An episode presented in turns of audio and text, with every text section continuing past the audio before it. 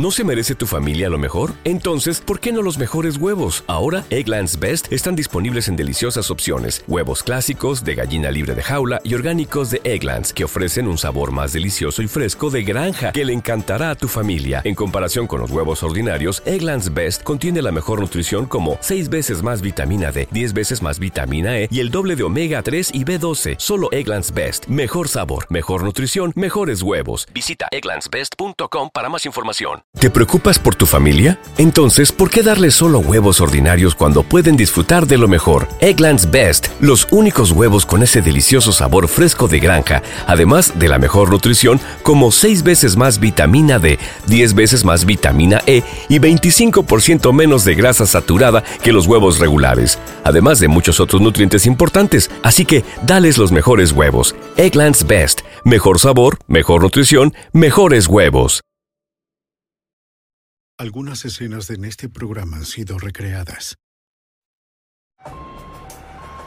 En Boston, una llamada a la policía se vuelve mortal. El pistolero escapa. Pero la policía estatal y el FBI juran encontrarlo. E indagando en su pasado, encuentran un sinfín de conexiones criminales, nombres falsos y peligro oculto y están decididos a hacerle pagar por su brutal ataque a la ley. La evidencia se acumula, no hay sospechosos evidentes. Asesino serial en fuga. Ted Kaczynski es arrestado.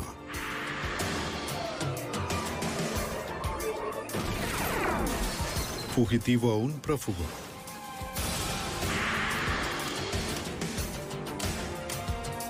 Los archivos del FBI. Un criminal que asesina a un policía le declara la guerra a la sociedad. En 1987, este criminal desapareció luego de disparar a dos oficiales de Boston, asesinando a uno de ellos. Tenía antecedentes de violencia contra la policía y contaba con la protección de un grupo de bandidos mientras cruzaba las fronteras del estado y del país. Soy Jim Castro, exdirector del FBI en Nueva York. Encontrar a este escurridizo asesino significó separar a sus cómplices antes de que se escapara para siempre. Sin ley.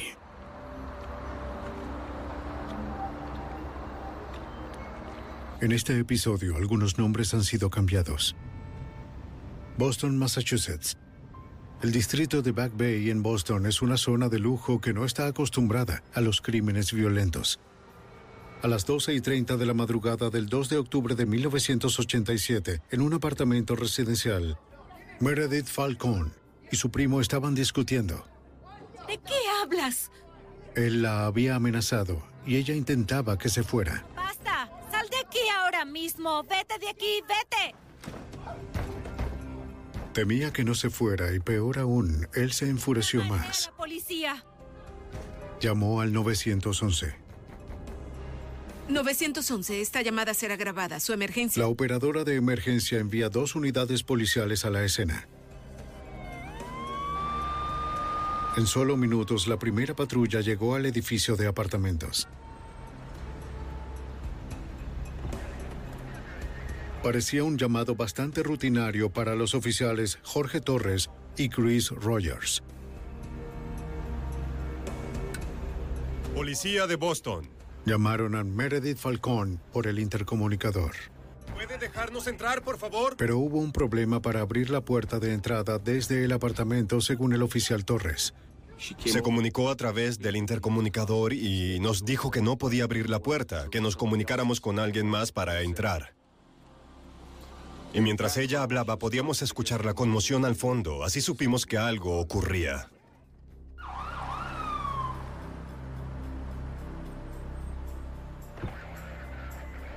Luego otros dos oficiales, William Kennedy y Roy Sergi, llegan a la escena. Hasta ese momento ninguno de los otros residentes había abierto la puerta, así que los oficiales deciden separarse.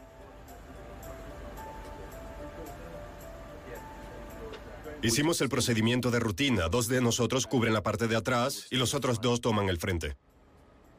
En ese momento, el oficial Rogers y yo fuimos a la parte de atrás. Torres y Rogers buscaron otra forma de entrar al edificio.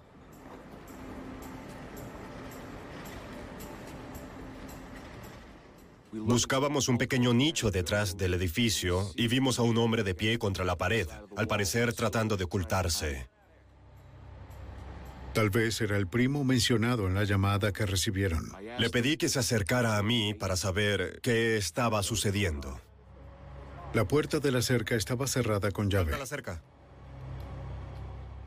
Le dije que trepara la cerca hacia mi lado.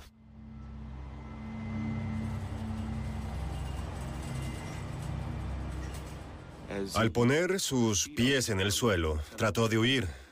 Y en ese momento lo detuve y comencé a requisarlo. Cuando puse mis manos sobre sus hombros, me empujó y mi instinto me dijo que tenía un arma. Torres recibe un disparo. El hombre continuó disparando al oficial Rogers. Luego persiguió a Torres. Rogers no pudo realizar un disparo certero. Y para entonces Kennedy y Sergi ya estaban de ese lado.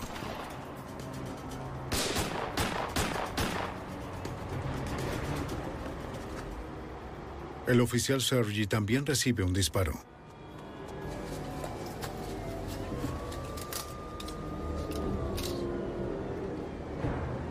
¡Emergencia! ¡Ayuda! ¡Oficial herido! ¡Oficial herido! Repito. Aunque está herido, Torres intenta socorrer a Roy Sergi. Kennedy persigue al sospechoso por varias cuadras, pero desapareció en la noche de Boston.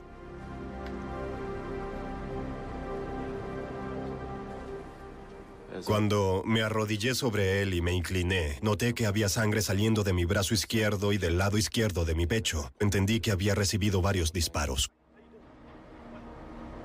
Rogers solicita refuerzos y personal médico. Ocurrió un tiroteo. Tenemos dos oficiales heridos. Repito, dos oficiales heridos.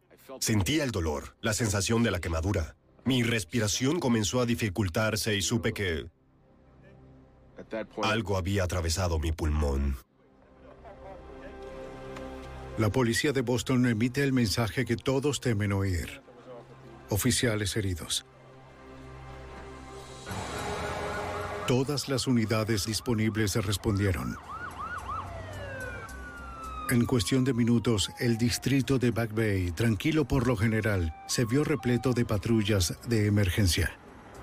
Heridos de gravedad, los oficiales Roy Sergi y Jorge Torres fueron trasladados al hospital.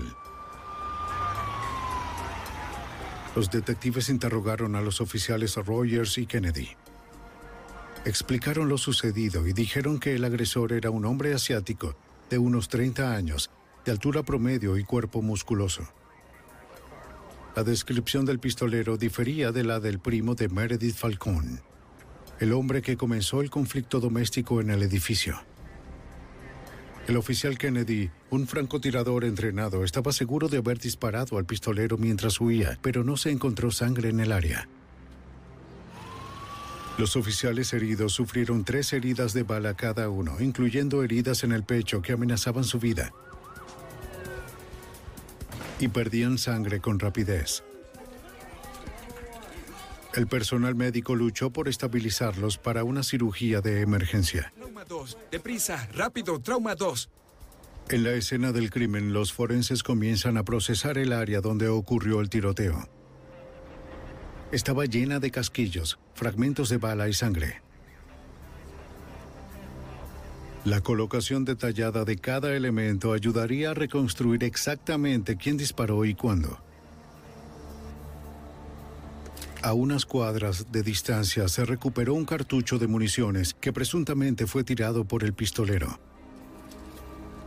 Era un cartucho de 15 balas de una pistola Sig Sauer 9 milímetros automática y estaba vacío. Si era del pistolero, esperaban encontrar huellas dactilares o alguna otra evidencia forense que pudiera llevarlos a él. En el laboratorio se levantó una huella parcial, pero no era suficiente para establecer una comparación. La policía emitió una alerta en toda la ciudad para el sospechoso. Buscaron en todo el distrito de Back Bay y en las afueras.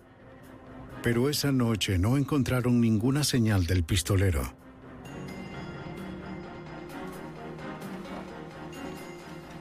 El sargento detective James Fong de la estación D14 de Boston fue nombrado detective principal. ¿Cuál es la ubicación? Cuando recibí la noticia de que Roy Sergi y Jorge Torres habían sido heridos, me sorprendió que alguien pudiera dispararles a oficiales de la policía de Boston. Aunque estaba preocupado por sus colegas, el detective Fong tenía que proceder a hacer su trabajo. La escena del crimen sigue siendo una escena del crimen sin importar si un oficial o un civil están involucrados, y hay que cumplir con cada paso. Primero debían determinar de dónde provino el agresor. Luego tal vez podrían identificarlo. Se me había informado que el individuo involucrado había salido por la puerta trasera. Entonces, otros oficiales y yo nos dirigimos a la zona a investigar. Dentro de la cerca cerrada, notaron una unidad grande de aire acondicionado. En una inspección más cercana, el detective Fong descubrió huellas de zapatos en la cubierta del aire acondicionado. Las huellas de zapatos que recuperamos en la escena eran consistentes con las que los oficiales Jorge Torres y Christopher Rogers dijeron que habían visto del individuo. Justo sobre el aire acondicionado había una ventana que daba a un pasillo del tercer piso. Creía que las huellas en la cubierta se debían a que un individuo saltó desde la ventana del tercer piso y cayó sobre la cubierta. Esto sugería que el sospechoso estaba conectado al edificio de alguna forma. Los detectives quisieron interrogar a los residentes del edificio. Y Fong decidió comenzar con los de ascendencia asiática. El agresor era un hombre asiático. Y los interrogué de dos en dos con la idea de que quizá provino de ese edificio y tal vez era un pariente o residió allí. El artista forense había creado un bosquejo del sospechoso, basándose en las descripciones de los oficiales. Pero los residentes no reconocieron al hombre. Aunque habían escuchado la conmoción y los disparos la noche anterior, ofrecieron poca ayuda. Interrogué a todos los residentes asiáticos que se encontraban en el edificio para el momento del incidente, pero ninguno pudo ofrecerme alguna pista sólida. El resto de los residentes tampoco pudo ayudar. Hablé con muchos de ellos. La mayoría de los residentes ni siquiera conocía a su vecino de al lado debido a que las condiciones de renta eran a corto plazo, solo permanecían días o semanas. Muchas gracias. Parecía un callejón sin salida. En el hospital los oficiales heridos estaban en condiciones críticas, pero estables. Los investigadores se sentían frustrados porque no tenían pistas sobre el hombre que les disparó. Luego, seis días después del tiroteo, los detectives regresaron al edificio para verificar una nueva pista. Recibimos una llamada del conserje y nos dijo que un hombre asiático había vivido allí, pero olvidó mencionarlo y que debía verificar si se encontraba bien porque no lo había visto en una semana. El conserje cree que el lugar fue abandonado. Policía de Boston, vamos a entrar. El nombre del inquilino era Mark Terra. Se ajusta vagamente a la descripción del pistolero. Despejado. Earl, ¿puedes venir, por favor? El empleado del edificio señaló una caja de municiones que descubrió cuando había ido a ver a Tera. ¿Puedes tomar una fotografía y luego empacarlo? Los forenses recogieron las balas, observando que eran de 9 milímetros, el mismo calibre que los casquillos y los fragmentos encontrados en la escena del crimen. En el laboratorio las balas eran comparadas con las usadas en el tiroteo. El detective Fon revisó un espacio en el cielo raso que estaba fuera de lugar. Estaba vacío, pero algo podría haber sido escondido allí antes. El apartamento estaba limpio y ordenado, lo que sugiere que el inquilino podría haber servido un tiempo en el ejército o estuvo en prisión. Los técnicos recorrieron todo el apartamento para obtener pruebas adicionales. Recogimos una serie de artículos, ropa, efectos personales y municiones, huellas dactilares y muestras de cabello. Pero nada indicaba a dónde había ido Tera. Al indagar sobre el nombre, descubrieron que Mark Terra no tenía antecedentes policiales, pero el detective Fon recibió una copia de su contrato de arrendamiento, en el cual Terra registró una dirección y un número de teléfono anteriores en San Francisco. El detective Fon llamó al número y habló con un hombre llamado Leon Perry. Hola, le habla el detective Fong del departamento. Perry se resistía a hablar Lo llamo con relación a la y investigación. negó conocer a Terra. El hombre con quien hablé era muy evasivo. De hecho, me identifiqué como un oficial de la policía de Boston que estaba investigando un tiroteo con policías involucrados. Entonces el individuo se puso muy a la defensiva, declarando que no quería colaborar con la policía. De acuerdo. Perry parecía sospechoso, pero la policía no tenía nada que lo conectara con el tiroteo. Fon hizo que la policía de San Francisco investigara a Perry en busca de antecedentes locales, pero no encontraron nada.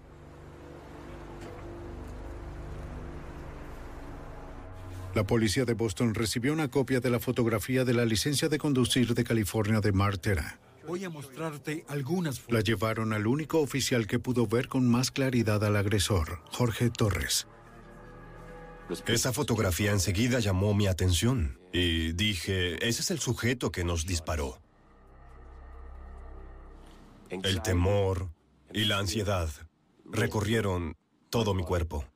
Ansiedad por saber que pudimos identificar al sospechoso y temor porque continuaba en la calle. Con el sospechoso identificado, la policía de Boston ofreció una conferencia de prensa una semana después del tiroteo. Basándome en la información disponible para mí y para nuestros investigadores, la cual no puedo revelar, tenemos una persona inusualmente violenta y eso en verdad es aterrador. Creían saber quién era el agresor. Ahora tenían que encontrarlo. En Boston, un tiroteo dejó a dos policías gravemente heridos y el sospechoso, Mark Terra, ha desaparecido.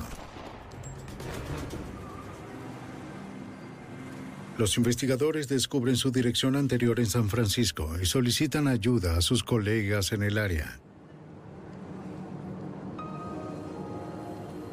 ¿Es todo? ¿Todos tienen sus asignaciones? Enviaron a la policía de San Francisco anuncios de búsqueda de Tera y le solicitaron tener a sus oficiales atentos en caso de que regresara.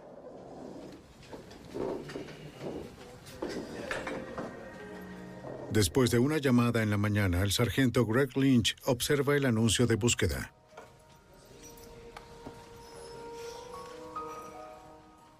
Sobre el escritorio había un volante con respecto a un sospechoso que había disparado a dos oficiales de la policía de Boston. Sabía que había visto a ese sujeto, pero no podía recordar de inmediato dónde. Entonces el sargento Lynch recordó un incidente que ocurrió mientras estaba fuera de servicio, seis semanas antes, en agosto de ese año. Cuando salía del cine con una amiga, había visto a un hombre en la calle llevando una pistola. Lo primero que pensé fue que tal vez era un oficial de la policía, pero al mirarlo mejor tuve la sensación de que no era un oficial de la policía, en especial cuando se volteó y me miró fijamente. Cuando la luz cambió a verde, cruzó al otro lado de la calle. Le dije a mi amiga, ve a un teléfono y marca el 911, que les dijera quién era yo, dónde estaba y que había identificado a un hombre armado.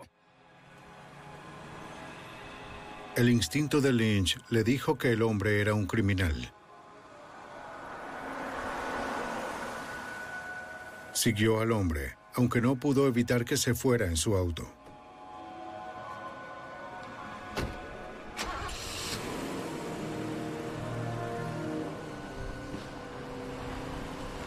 El sargento Lynch anotó el número de matrícula de Texas. Cuando me di cuenta de que el hombre en el volante de la policía era el hombre que había visto salir del cine, fue cuando decidí comenzar mi investigación, empezando por consultar la información que registré en agosto, incluyendo el número de la matrícula, y eso me regresó a David Tera. Aunque el sospechoso usaba como primer nombre Mark en Boston, era el mismo hombre. No tenía antecedentes y se encontró que tenía un casillero en una oficina postal de Brownsville, Texas. Lynch envió la información a los investigadores en Boston. A cambio, la policía de Boston de inmediato contactó a las autoridades en Brownsville solicitando su ayuda. Un detective de la policía de Brownsville revisó la dirección en la oficina postal y encontró la dirección del sospechoso. Se dirigió al edificio donde el sospechoso había vivido. Algunas preguntas sobre uno de sus inquilinos. De acuerdo. El detective le muestra al encargado del edificio una fotografía de un hombre conocido como Mark o David Terra. El encargado lo reconoció en la foto, pero no lo identificaba por ninguno de esos nombres. Lo conocía como Ted Otsuki. Otsuki se había mudado algunos meses atrás y el encargado no tenía idea de a dónde había ido. Voy a dejarle esto. Si recuerda cualquier otra cosa que pueda ser de ayuda, por favor llámeme. Muchas gracias. El detective de Brownsville realizó una búsqueda bajo el nombre de Ted Otsuki y descubrió que ese era el nombre real del sospechoso. Los nombres Mark y David Terra eran alias. Otsuki tenía un extenso archivo criminal, incluyendo un atraco al Banco de Texas en 1979, precedido por la toma armada de una estación pequeña de policía de la ciudad. En marzo de 1979, Otsuki dominó a los dos oficiales a cargo de la estación policial de Los Fresnos y luego destruyó su central de comunicaciones.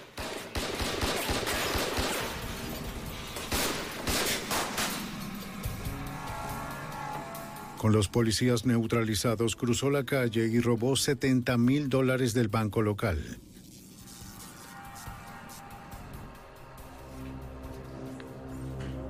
Al tiempo, Otsuki fue condenado por robo y cumplió siete años en una sentencia de 15 años en la prisión de Leavenworth. Un año después de su liberación, fue buscado de nuevo por violar su libertad condicional al salir del estado de Texas. Con investigaciones, por favor. El detective de Brownsville llamó a Boston y ofreció enviar las huellas dactilares de Otsuki. Información sobre un caso abierto manejado por ustedes. Habían pasado 11 días desde el tiroteo a los oficiales en Boston y la ciudad continuaba en tensión. Para aquel momento, los técnicos policiales habían levantado una sola huella útil del contrato de alquiler del sospechoso. La compararon con la impresión de Ted Otsuki enviada desde Texas. Y al verificar los puntos de comparación, hallaron una coincidencia. Los investigadores estaban seguros de que Otsuki era el pistolero que había disparado a los oficiales Jorge Torres y Roy Sargi. También creían que había abandonado Massachusetts.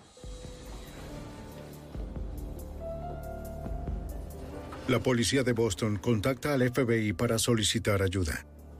Y el caso fue asignado al agente especial Jay Fallon de la oficina de campo de Boston. Con la causa probable de que hubiera huido del estado para evitar ser arrestado, el FBI lo procesó como escape ilegal para evadir una orden judicial. Los agentes localizaron a un socio conocido de Otsuki en el área y lo convencieron de cooperar. Eso es lo que estamos buscando. Dijo que escuchó que el sospechoso había llegado a Boston como parte de un robo planificado a un banco. En cuanto hable con él. Creemos que Ted Otsuki estaba en el área de Boston buscando reunir a un grupo de colegas con quienes elaborar un plan para ubicar y secuestrar a un funcionario del banco. Al parecer, el tiroteo de los oficiales no estaba relacionado con nada, solo fue un trágico error. Los investigadores creen que en la noche del tiroteo, Ted Otsuki estaba en su apartamento. Cuando la policía de Boston llegó al edificio en respuesta a una llamada por disturbios. No puedo abrir la puerta, el timbre no funciona. Pensaban que tal vez Otsuki por error asumió que los oficiales estaban allí para arrestarlo por violar su libertad condicional en Texas. Policía de Boston, por favor, déjenos entrar. Tomó su Six Hour 9 milímetros y una carga extra de municiones. Policía, ¿puede dejarnos entrar? Cuando la policía llamó para solicitar acceso, Otsuki estaba listo para irse. La policía cree que saltó de una ventana del pasillo a la unidad de aire acondicionado que estaba abajo. Departamento. Segundos después, el tiroteo.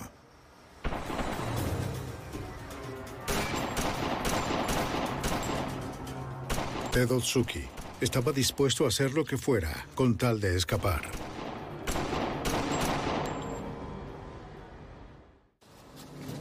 En 1987, la policía de Boston y el FBI buscan a Ted Otsuki, solicitado por el tiroteo de dos policías. El agente especial Jay Fallon intenta reducir la búsqueda del fugitivo y predecir sus movimientos. Un principio primordial en este tipo de investigaciones es identificar, entrevistar a los amigos, familiares y socios del sujeto en un esfuerzo por determinar cualquier matiz con respecto a lo que le gusta, lo que no, dónde podría estar. Habían contactado a Leon Perry en San Francisco, con quien creían que tenía un vínculo, pero él declaró no conocer al fugitivo. Al vigilar a Perry, se dieron cuenta de que estaba usando el auto de Otsuki. Lo vigilaron por un tiempo, pero nunca vieron a Otsuki. La base de datos del FBI revela que Leon Perry estuvo en la prisión de Leavenworth junto a Otsuki. Cuando confrontaron a Perry, admitió conocer al sospechoso, pero dijo que no había hablado con él en meses y no tenía idea de dónde estaba. No tenían una causa probable para proceder con el arresto, pero confiscaron el auto y establecieron un punto de vigilancia para Perry.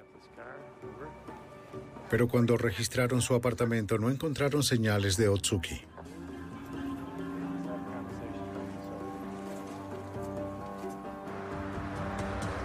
En Boston el caso toma un giro dramático. Los dos oficiales heridos se habían recuperado. Pero el 26 de octubre de 1987, Roy Sargi falleció de pronto, cuando un coágulo de sangre se alojó en su corazón provocándole un paro cardíaco.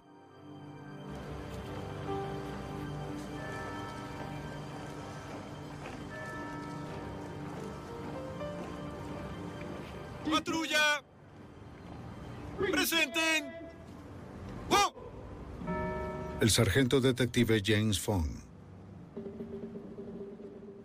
Cuando recibí la noticia de que Roy había fallecido, estuve muy impactado. Lo había visto dos noches antes y estábamos bromeando sobre su recuperación. Y recuerdo que Roy me dijo, los veré arriba, chicos. Eso significaba que iba a estar en la sala de detectives, trabajando junto a nosotros tras su recuperación.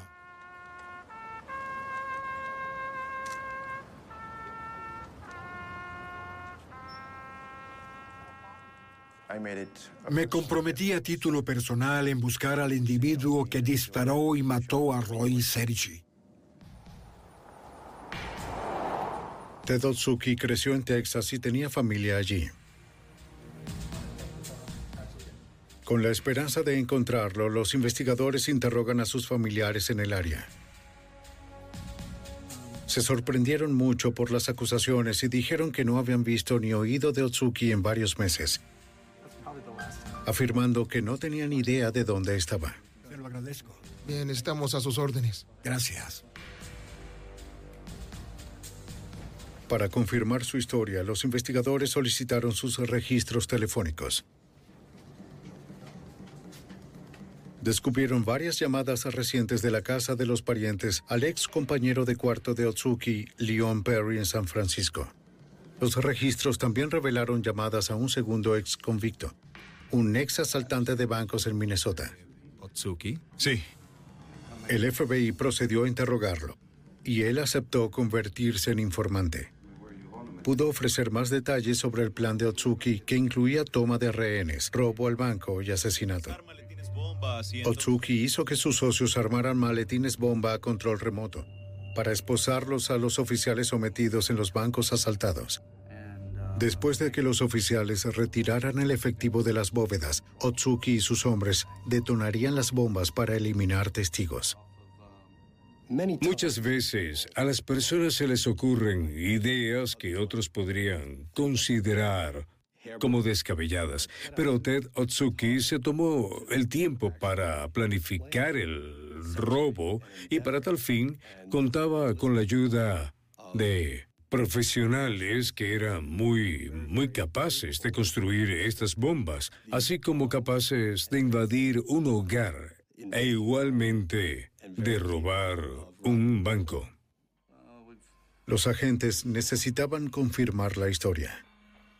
Nos dijo que estos maletines bomba se encontraban en un depósito para almacenaje en San Francisco, el cual Otsuki había rentado bajo un nombre falso. El FBI y el escuadrón de bombas de la policía de San Francisco encontraron el depósito. Y allí estaba el maletín descrito por el informante. Sin saber exactamente cómo se activaba el dispositivo, debían ser cautelosos.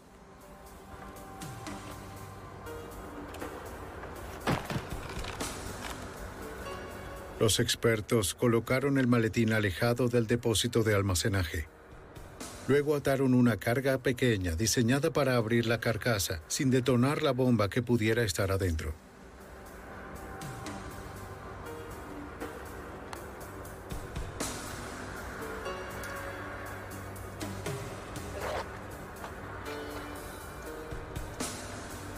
¡Detónenlo! ¡Detónenlo! Era una bomba hecha con un tubo. Un dispositivo improvisado muy volátil debido a la pólvora mantenida bajo presión. Cuando hace ignición, el polvo se quema de forma tan intensa que las paredes del tubo de metal estallan, haciendo que la metralla vuele en todas direcciones.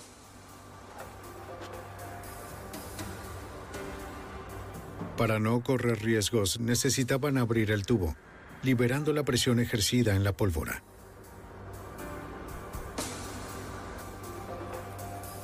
Usar un cañón de agua es la forma más segura de hacerlo, según el agente especial del FBI de San Francisco, Philip Sena. La bala de cañón es forzada a salir debido a la alta presión del agua. De esa forma no se dispara algo que emite calor y llamas directamente a la tubería, sino que envías algo relativamente benigno en un intento de poder eh, retirar el explosivo antes de que pueda explotar. ¡Atentos!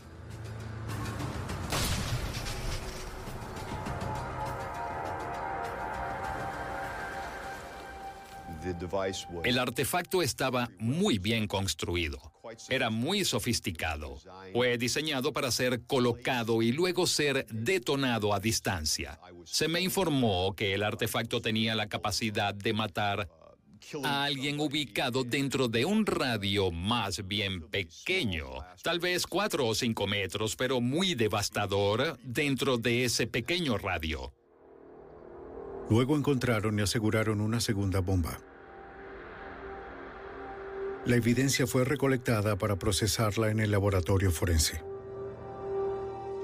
El agente especial Fallon quería saber si el ex compañero de cuarto de Otsuki en San Francisco, Leon Perry, sabía sobre las bombas. Luego de que las bombas se recuperaron, volvimos a interrogar a Perry. Y él insistió en que no tenía idea sobre la existencia de las bombas y en que, de haberlo sabido, nos habría informado. Luego enviamos las bombas y los materiales al laboratorio y determinamos que las huellas dactilares de Perry estaban en las cajas que contenían las bombas, basándonos en el hecho de que en realidad pensamos que Perry no estaba cooperando con nosotros tan abiertamente como podía y debía. Decidimos revocar su libertad condicional y enviarlo a prisión nuevamente. Los investigadores habían sospechado durante mucho tiempo que Perry estaba involucrado de forma activa con Otsuki. Ahora tenían evidencia concreta. Y a menos que cooperara, Perry podría enfrentar un regreso a prisión de hasta 20 años. El agente especial Sena espera hacerlo hablar. Teníamos evidencia suficiente de su complicidad con Otsuki y pruebas de violación de su libertad condicional. Así que gracias a eso podíamos ejercer un poco de presión sobre él. Estaba cómodo en la cárcel, por lo que volver allí no era lo peor que podía sucederle. El primer día estuvimos probablemente cerca de 15 horas conversando y así fue durante cerca de una semana a veces 10, 12 o 14 horas. Fueron días agotadores.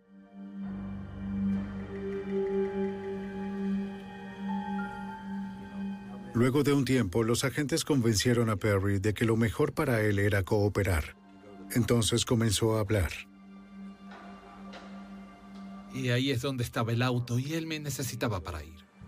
Perry dijo que el día siguiente al tiroteo en Boston recibió una llamada desde San Francisco. Nos informó que Ted lo había llamado y le dijo que las cosas salieron mal en Boston.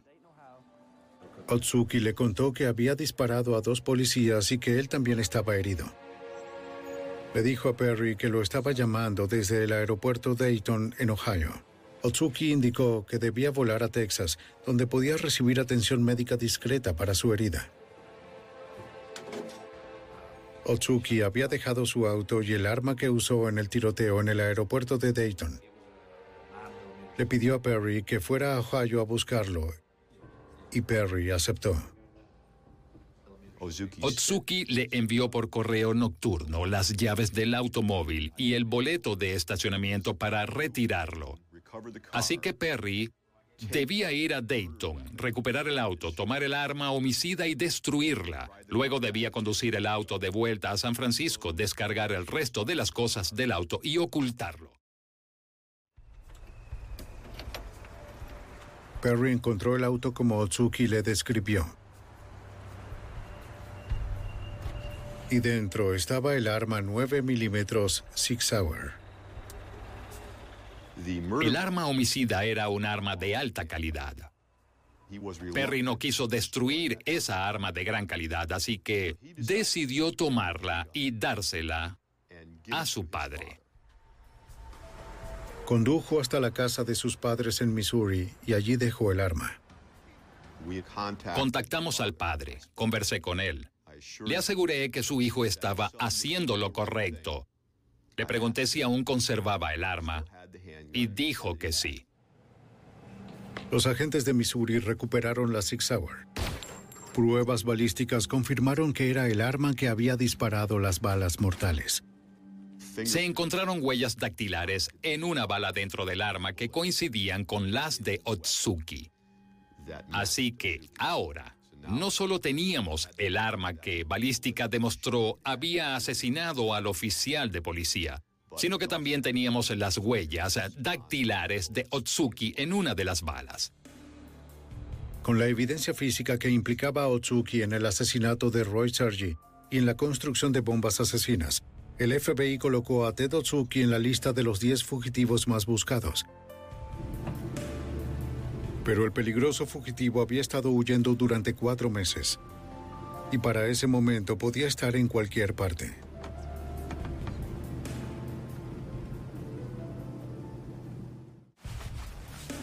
En 1998, el FBI continúa la búsqueda a nivel nacional de Ted Otsuki, un presunto asesino de policías. El 22 de enero de ese año lo colocaron en su lista de los 10 fugitivos más buscados.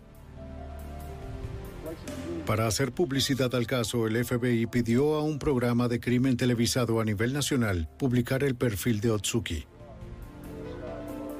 Durante la transmisión, un conocido de Otsuki llamó al número de teléfono gratuito del programa. Cuando consideraron tener una pista sólida, los operadores comunicaron la llamada al agente especial del FBI, Jay Fallon. Jay Fallon. Quien llamó dijo que Otsuki era en particular cercano a dos de sus parientes que vivían en Texas y que si alguien conocía el paradero de Otsuki era esta pareja. Alguien me dijo que lo vio el mismo. Las autoridades habían hablado previamente con la pareja que afirmaba no tener contacto con el fugitivo. Tal vez alguien nos vio en la fiesta de cumpleaños, solo eso.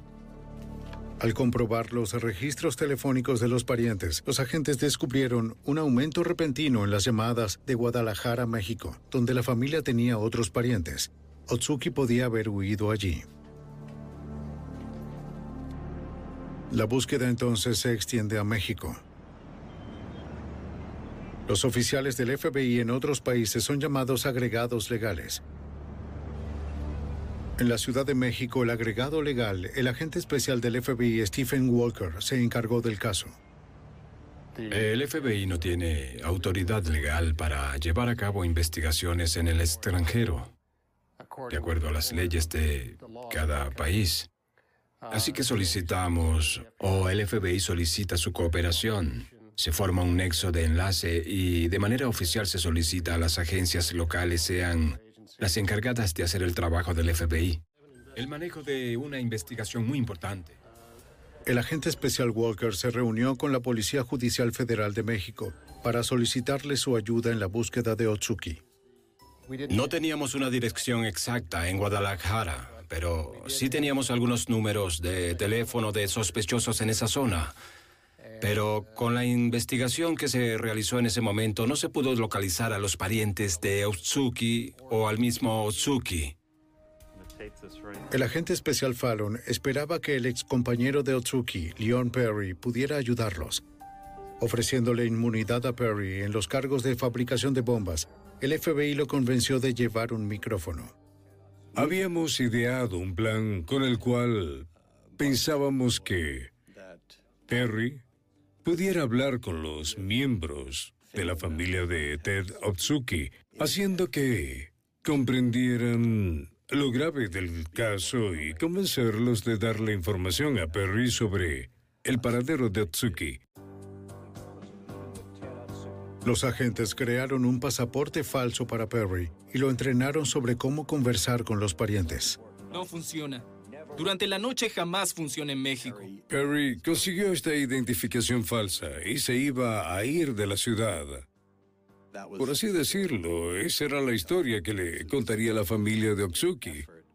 Para que sus familiares se acercaran a Otsuki y accediera a hablar con Perry.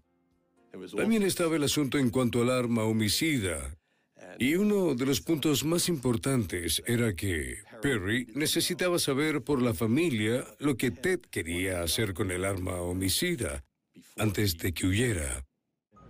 Revisa tu micrófono. De... Luego de varias invitaciones, los familiares de Otsuki en Texas accedieron a encontrarse con Perry en un restaurante de Matamoros, México. Fuera del lugar, el detective de Boston, James Fawn, agentes del FBI y la Policía Federal Mexicana esperaron listos para escuchar la reunión. De acuerdo. Copiado. El micrófono se oye bien. Estamos listos.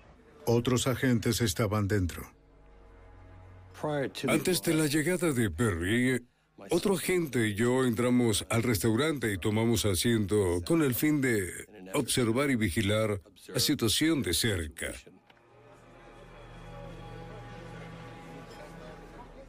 Perry entró y se sentó en el bar.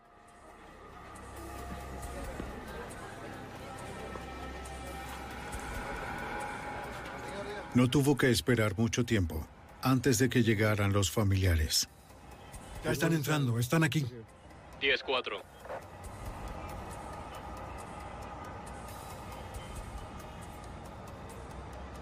Uh, ¿Cómo están? Los agentes podían escucharlos hablar, pero Otsuki nunca fue mencionado.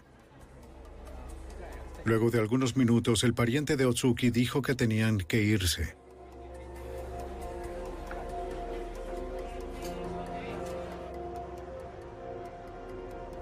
Los equipos de vigilancia cambiaron los planes de inmediato. Estaba preocupado, puesto que eso en realidad no era lo que esperábamos. Están entrando en el auto ahora, debemos movernos. Sin embargo, debes de tener confianza en el personal que labora contigo. Lo seguimos desde aquí y luego tú puedes continuar dentro de unos minutos. Van hacia ti. Tenían que estar tan cerca como para poder mantener la señal del audio, pero aún así evitar ser vistos. Esperaban que finalmente pudieran localizar a Ted Otsuki. Lo seguimos desde aquí y luego tú puedes continuar dentro de unos minutos. En el norte de México, el detective James Fawn y otros investigadores habían puesto un micrófono a un informante y lo siguieron cuando se reunió con los familiares del presunto asesino de policías, Ted Otsuki.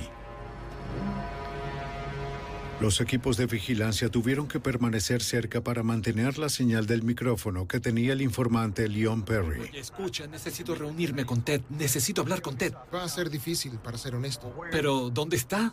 Él no está cerca de aquí. Si él quiere que me encargue de sus cosas, de lo que me pidió que me hiciera cargo, debo reunirme con él. No puedo. No sé cómo hacer que entiendas eso. Está bien, te diré. Al fin, los parientes dijeron que llamarían a Otsuki. Mi esposa tiene el número. Creo que lo que podemos hacer es ir a la estación de autobuses. ¿A la estación de autobuses? Hay teléfonos Pero aquí. está bien. Y tal vez podamos contactarlo. Bien, bien. ¿Crees que se reunirá conmigo después de que hables con él? No va a reunirse contigo. Tal vez solo hable por teléfono, pero solo eso. La estación de autobuses estaba en el pueblo de Matamoros, a unos kilómetros de la frontera de Texas. Los investigadores observaron cómo los parientes hicieron una llamada de larga distancia en un teléfono público.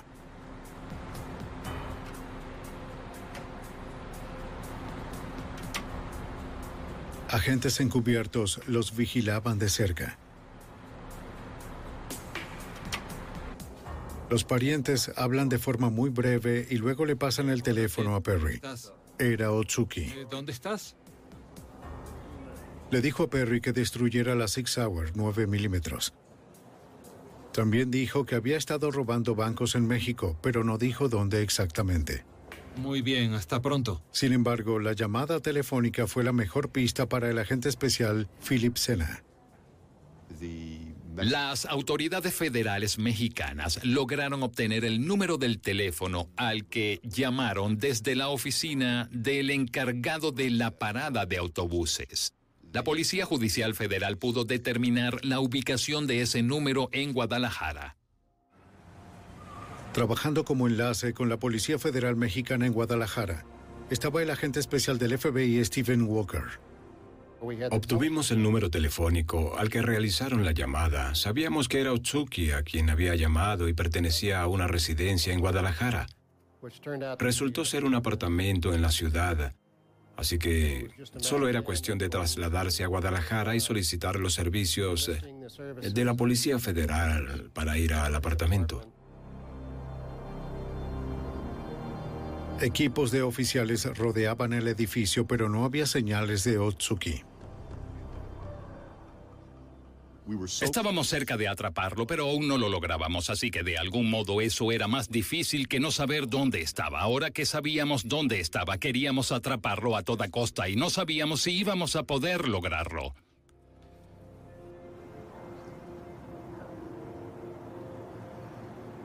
Entonces, dos días después de que comenzara la vigilancia, Ted Otsuki apareció. Los oficiales actuaron. ¡Quieto! ¡Al suelo! ¡Quieto, al ¡Muestra suelo! tus manos! ¡Cuidado! Otsuki sacó un arma, pero no pudo disparar esta vez. La Policía Federal lo arrestó y transfirieron su custodia al FBI el día siguiente. Ted Otsuki fue declarado culpable de intento de asesinato de Jorge Torres y del asesinato en primer grado de Roy Sergi. Fue sentenciado a cadena perpetua, más 20 años. El oficial Torres se recuperó por completo y regresó al servicio. Se retiró del Departamento de Policía de Boston en 1997. Roy Sergi ascendió a detective después del tiroteo. Dejó una esposa y tres hijos, y muchos amigos en la policía de Boston. La sala de reuniones de la estación policial D14 está dedicada a su memoria.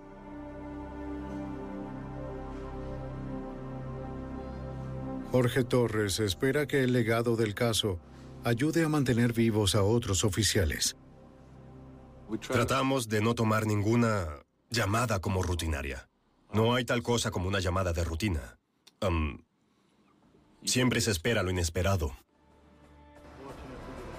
Después del tiroteo, la policía de Boston implementó el uso de chalecos antibalas para todos los oficiales y reemplazaron sus seis revólveres por armas semiautomáticas de 15 balas. Ahora tienen una mejor oportunidad de salir con vida cuando lo inesperado suceda. En Miami, un joven es secuestrado a punta de pistola. Los secuestradores exigen una fortuna en dinero y amenazan con matarlo. La policía y el FBI descubren señales perturbadoras y buscan respuestas entre las más mínimas pistas. En una carrera desesperada para encontrar a la víctima FBI, FBI, y retornarlo a casa con su familia. FBI al suelo. La evidencia se acumula, no hay sospechosos evidentes. Asesino en serie fugitivo. Ted Kaczynski es arrestado.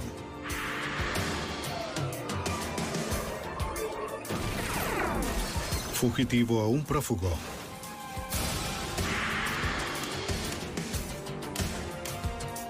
Los archivos del FBI. Un secuestro puede destrozar a una familia trayendo terror y angustia sin previo aviso. En el 84, con el destello de un arma, una simple transacción comercial se convirtió en un secuestro violento. En segundos, el hijo de un rico empresario de Miami desapareció. Soy Jim Carlstrom, exdirector del FBI en Nueva York. El móvil del secuestro parecía ser el dinero, pero los agentes descubrieron que este caso y su conclusión serían más complicados de lo que nadie pensaba. Venganza cruel.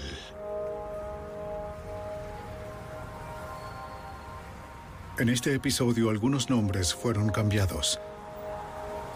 Miami, Florida, martes 7 de agosto de 1984. A las 6 de la tarde, la oficina de ventas del empresario en bienes raíces Jesús Portela estaba cerrando. del complejo que construiremos en el terreno. El señor Portela había emigrado de Cuba 22 años antes, convirtiéndose en un exitoso hombre de negocios en Miami. Su hijo de 22 años, Mario, casado hacía poco, se dedicaba a las ventas con su padre, A más tardar, al igual que su tío. evaluar, ya que el desarrollo de... Poco después de las seis, una pareja se acercó a la oficina.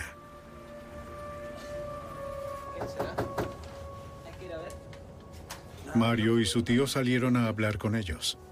Tal vez no sabe que ya cerramos por el día de hoy. Quizá alguien está esperándote. Buenas tardes. Hola, ¿cómo están? La pareja preguntó por los precios de los condominios. El complejo que tienen. El hombre parecía ansioso mientras hablaban. Pero ¿podrían darnos alguna información preliminar? El tío les explicó que la oficina había cerrado. Les pidió que regresaran por la mañana. Sí, esa sería una muy buena idea. Gracias. A petición de la pareja, él entró a buscar algunos folletos para dárselos. Oye Jesús, son unas personas que buscan información acerca de los desarrollos No vio lo que estaba sucediendo afuera. de los que están hacia el sur. Un hombre armado había llegado y los tres estaban secuestrando a Mario. ¡Entra ahí! Vamos, acelera. Oigan, ¿qué hacen? ¡Esperen! El tío vio una matrícula provisional en el auto, pero solo pudo ver los últimos tres números. Jesús, Le dijo a Jesús que vio se llevaron a Mario. cómo forzaron a Mario a entrar en un auto azul y gris en dirección norte por la avenida 122. Luego llamó a la policía. pero el padre de Mario no podía esperar que llegara la policía. Fue a buscar a su hijo.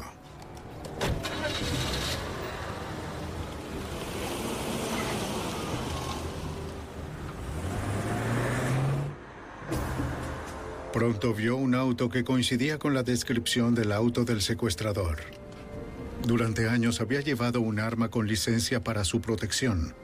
Ahora estaba listo para usarla.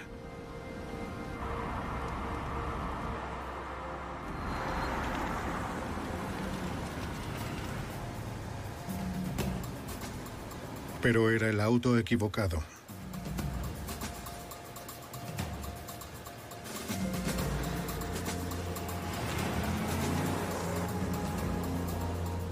Al darse cuenta de que no podría encontrar a los secuestradores, Jesús regresó para esperar a las autoridades.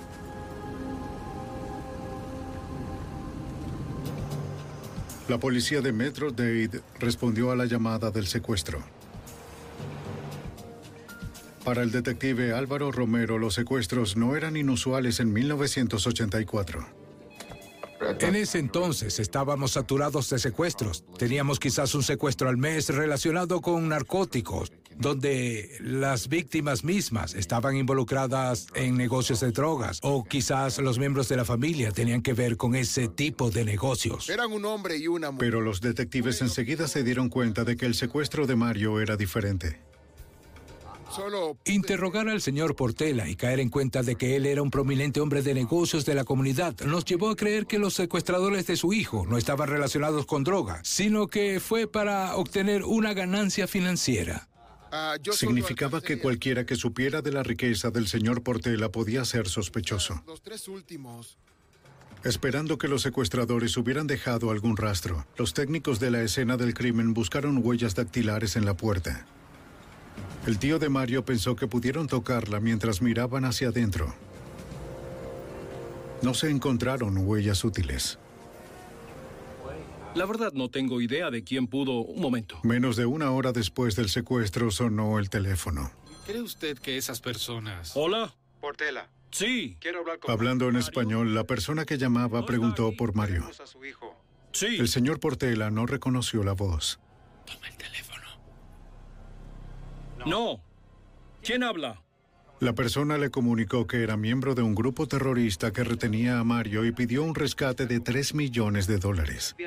No contacte a Aun cuando no contaba con un equipo de grabación, una detective de habla hispana que escuchaba la llamada identificó el acento de quien llamaba como colombiano.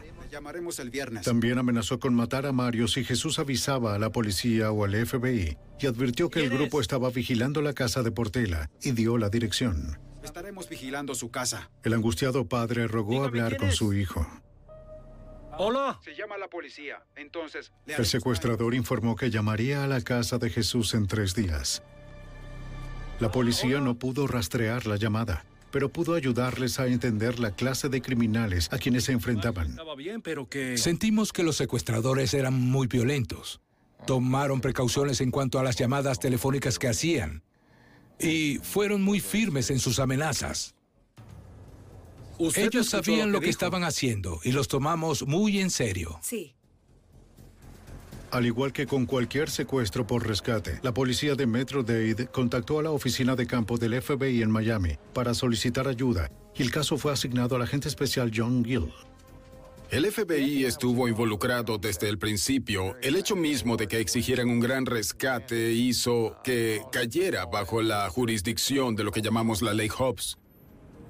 La ley Hobbs, que considera la extorsión que afecta el comercio interestatal como un delito federal, y el negocio del señor Portela había cruzado las líneas estatales.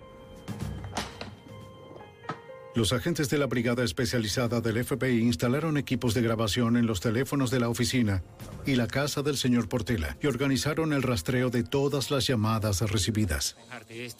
Bien, de acuerdo. Al día siguiente, el agente especial Gill quiso hablar con Jesús Portela, pero no en el remolque ni en su casa. Le pidió a Jesús encontrarse en un estacionamiento vacío.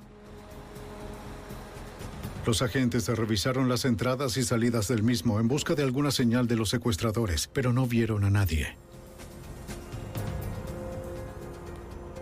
Hasta donde pudieron ver, era seguro para Gill interrogar al señor Portela. Señor Portela. Sí, bien. Mi nombre es John Muy bien. Gill. Aquí están mis credenciales. Gracias. señor. Me han designado como coordinador en este caso de... El agente preguntó si el señor Portela sabía de alguien que le guardara rencor o si había sido amenazado. El padre preocupado solo pudo pensar en un incidente menor. Dígame qué ocurrió. Dijo que ocho meses antes, un hombre y una mujer irrumpieron en su oficina.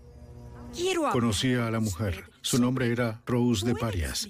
Hacía poco ella le había comprado un apartamento y dijo haber descubierto que los pagos de su vecino eran más bajos que los de ella. Eso hace una gran... El señor Portela explicó que la diferencia era porque el vecino había obtenido una mejor tasa de financiamiento. Era acordada entre el comprador y el banco. Y no Sí, le pero creo los pagos no se le ¿Me hacían a él en lo absoluto. El banco había pagado por el apartamento y él estaba fuera del trato, por así decirlo. No le creo. Los dos se negaron a aceptar esa explicación. ¿Está tratando de amenazarme? El hombre comenzó a amenazarlo, exigiendo que Portela le devolviera el dinero. Devuélvamelo, sí.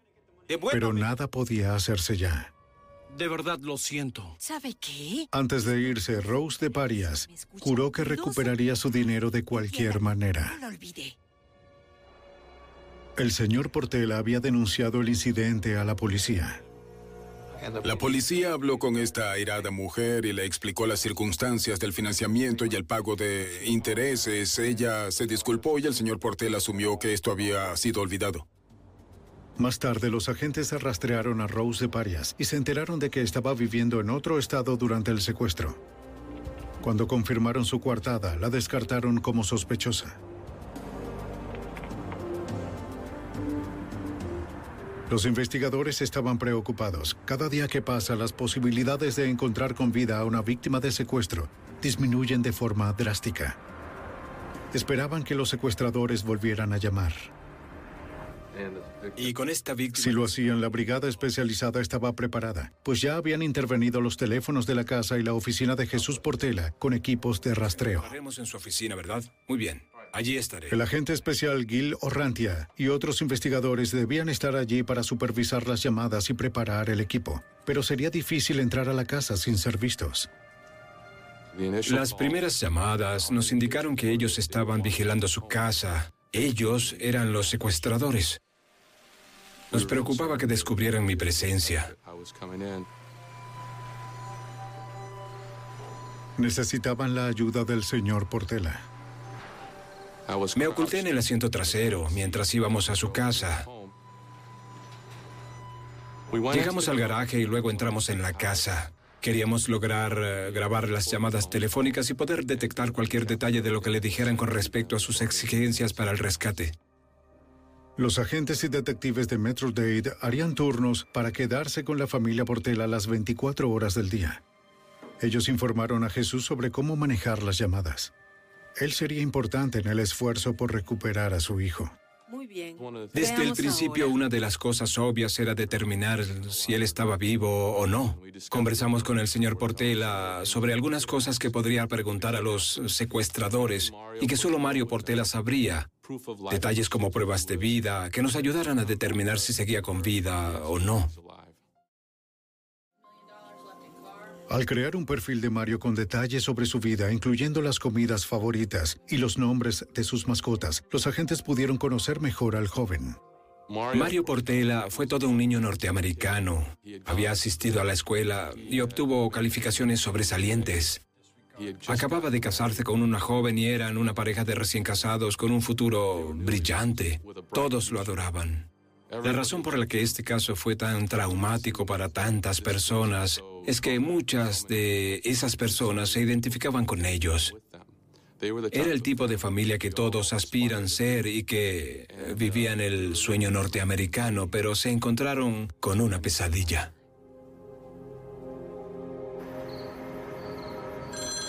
Como lo prometieron, los secuestradores llamaron tres días después del secuestro. ¿Sí? El hombre que llamó ordenó al señor Portela que escuchara una grabación. Hoy es viernes La voz en la cinta era la de Mario. de 1984. Suplicó a su padre que pagara el dinero del rescate, advirtiendo que los secuestradores hablaban en serio y lo matarían si llamaba a la policía o al FBI. Traiga el dinero. Jesús le dijo que discretamente había comenzado el proceso de seguridad para retirar el dinero de su banco. Voy a decirle algo. Los agentes recordaron al señor Portela que pidiera una prueba de vida, que incluía saber el apodo de Mario cuando era niño y el nombre del perro que su esposa solía tener. Respondió responderé a sus preguntas. Escuche, llamaré luego. El hombre accedió a llamar con las respuestas. Por favor, solo dígame el nombre. El señor Portela lo mantuvo en la línea el tiempo suficiente para que los agentes rastrearan la llamada hasta un teléfono público de Miami, pero el sujeto se había ido antes de que las patrullas llegaran.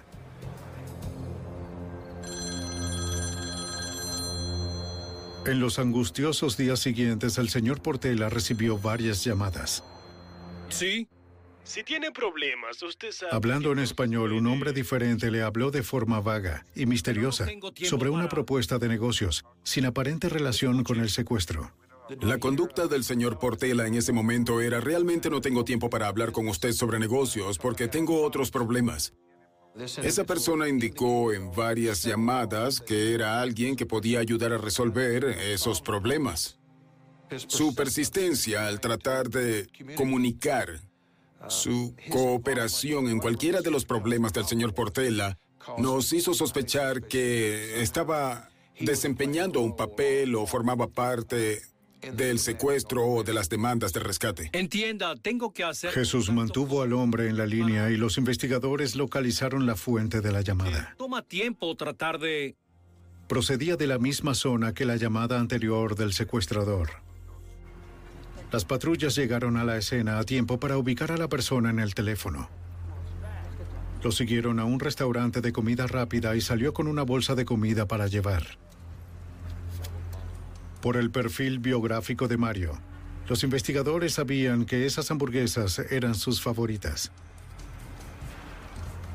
Luego siguieron al hombre a un complejo de apartamentos donde su comportamiento fue aún más sospechoso.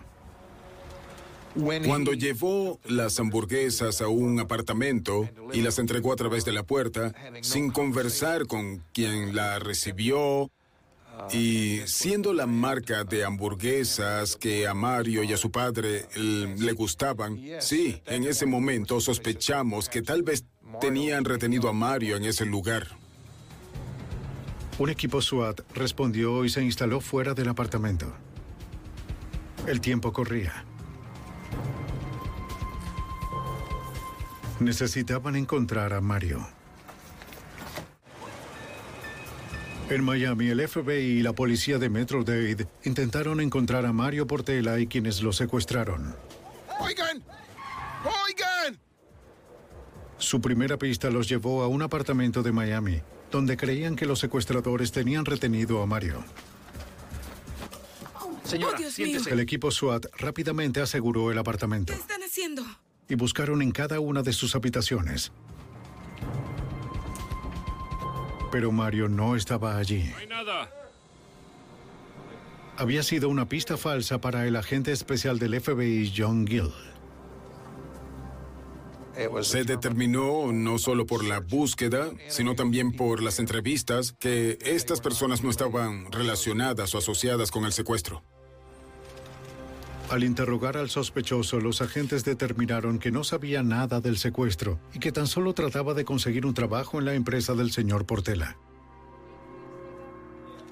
Los investigadores tuvieron que esperar a que los secuestradores hicieran el siguiente movimiento.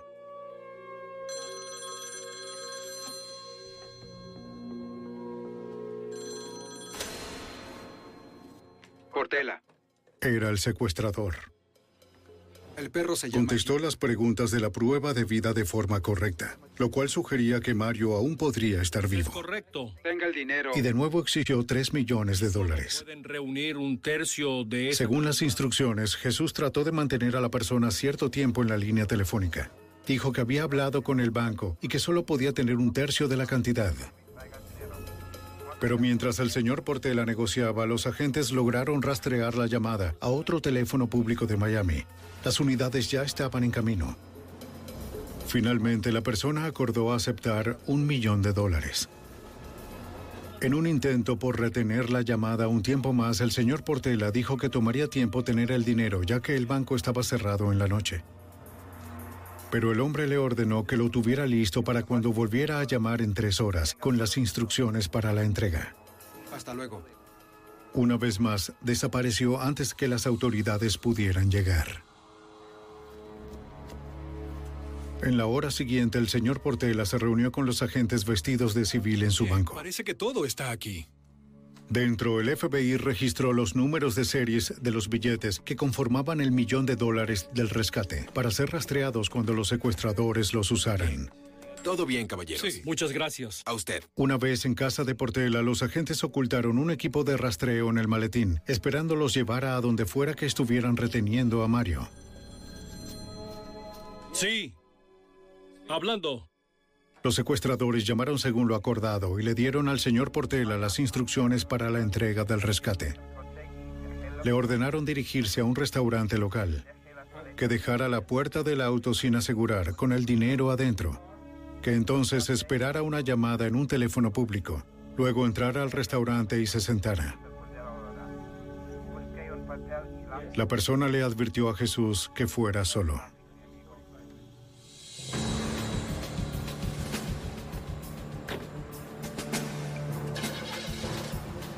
Con los maletines llenos, Jesús comenzó el viaje. Llegó en menos de media hora. Para el padre preocupado, debió parecerle una eternidad. El restaurante estaba en una zona difícil y peligrosa de Miami. Agentes encubiertos y detectives de Metro Dade ya estaban allí vigilando. Los agentes también ocuparon un apartamento vacío con vista al restaurante. Jesús Portela llegó con un millón de dólares en efectivo y la esperanza de recuperar a su hijo. Pero pronto descubriría que nada era como los secuestradores dijeron que sería. Jesús Portela iba en camino a entregar un millón de dólares por el rescate en una zona insegura de Miami, esperando recuperar a su hijo Mario. La forma como manejó esta situación preocupante y peligrosa impresionó a los investigadores que trabajaron con él, incluido el agente especial del FBI, Guilo Rantia. Por haber soportado lo que hizo, tengo todo el respeto del mundo hacia él. Se desempeñó muy, muy bien. Hizo las cosas que le pedimos, quizás mucho mejor de como la mayoría de nosotros hubiéramos podido hacerlo. El FBI y la policía de Metro Dade tenían personal encubierto que vigilaba el restaurante.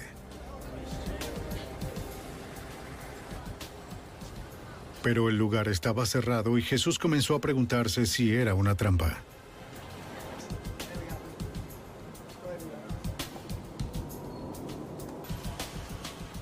Encontró el teléfono público, aunque no donde los secuestradores dijeron que estaría. Estaba nervioso por tener que dejar su auto abierto con un millón de dólares adentro. Confiaba en que los secuestradores llamarían antes de que algo le sucediera. Si los ladrones huían con el dinero, quizás nunca vería a su hijo. Oiga, ¿qué hace allí tan solo? ¿Todo bien? No es bueno estar cerca de esta zona. Estoy esperando una llamada telefónica. ¿No tienen algo mejor que hacer? Ja, una llamada. Vámonos, déjenlo tranquilo. Aunque esperó, la llamada nunca llegó.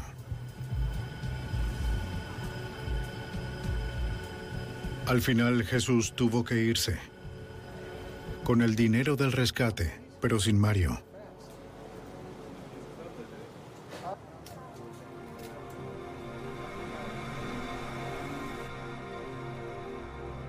Él y los investigadores pasaron días esperando que los secuestradores volvieran a llamar con nuevas instrucciones.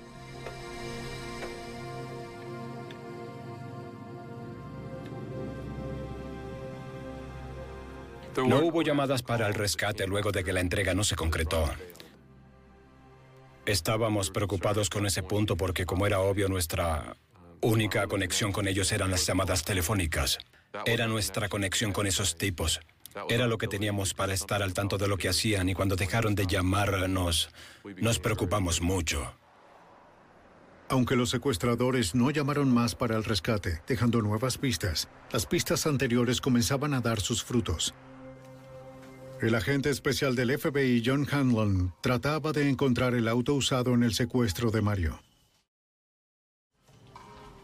Era un viejo sedán Chevrolet azul y gris de cuatro puertas y tenía matrículas provisionales, que en ese momento no estaban en la base de datos de tránsito.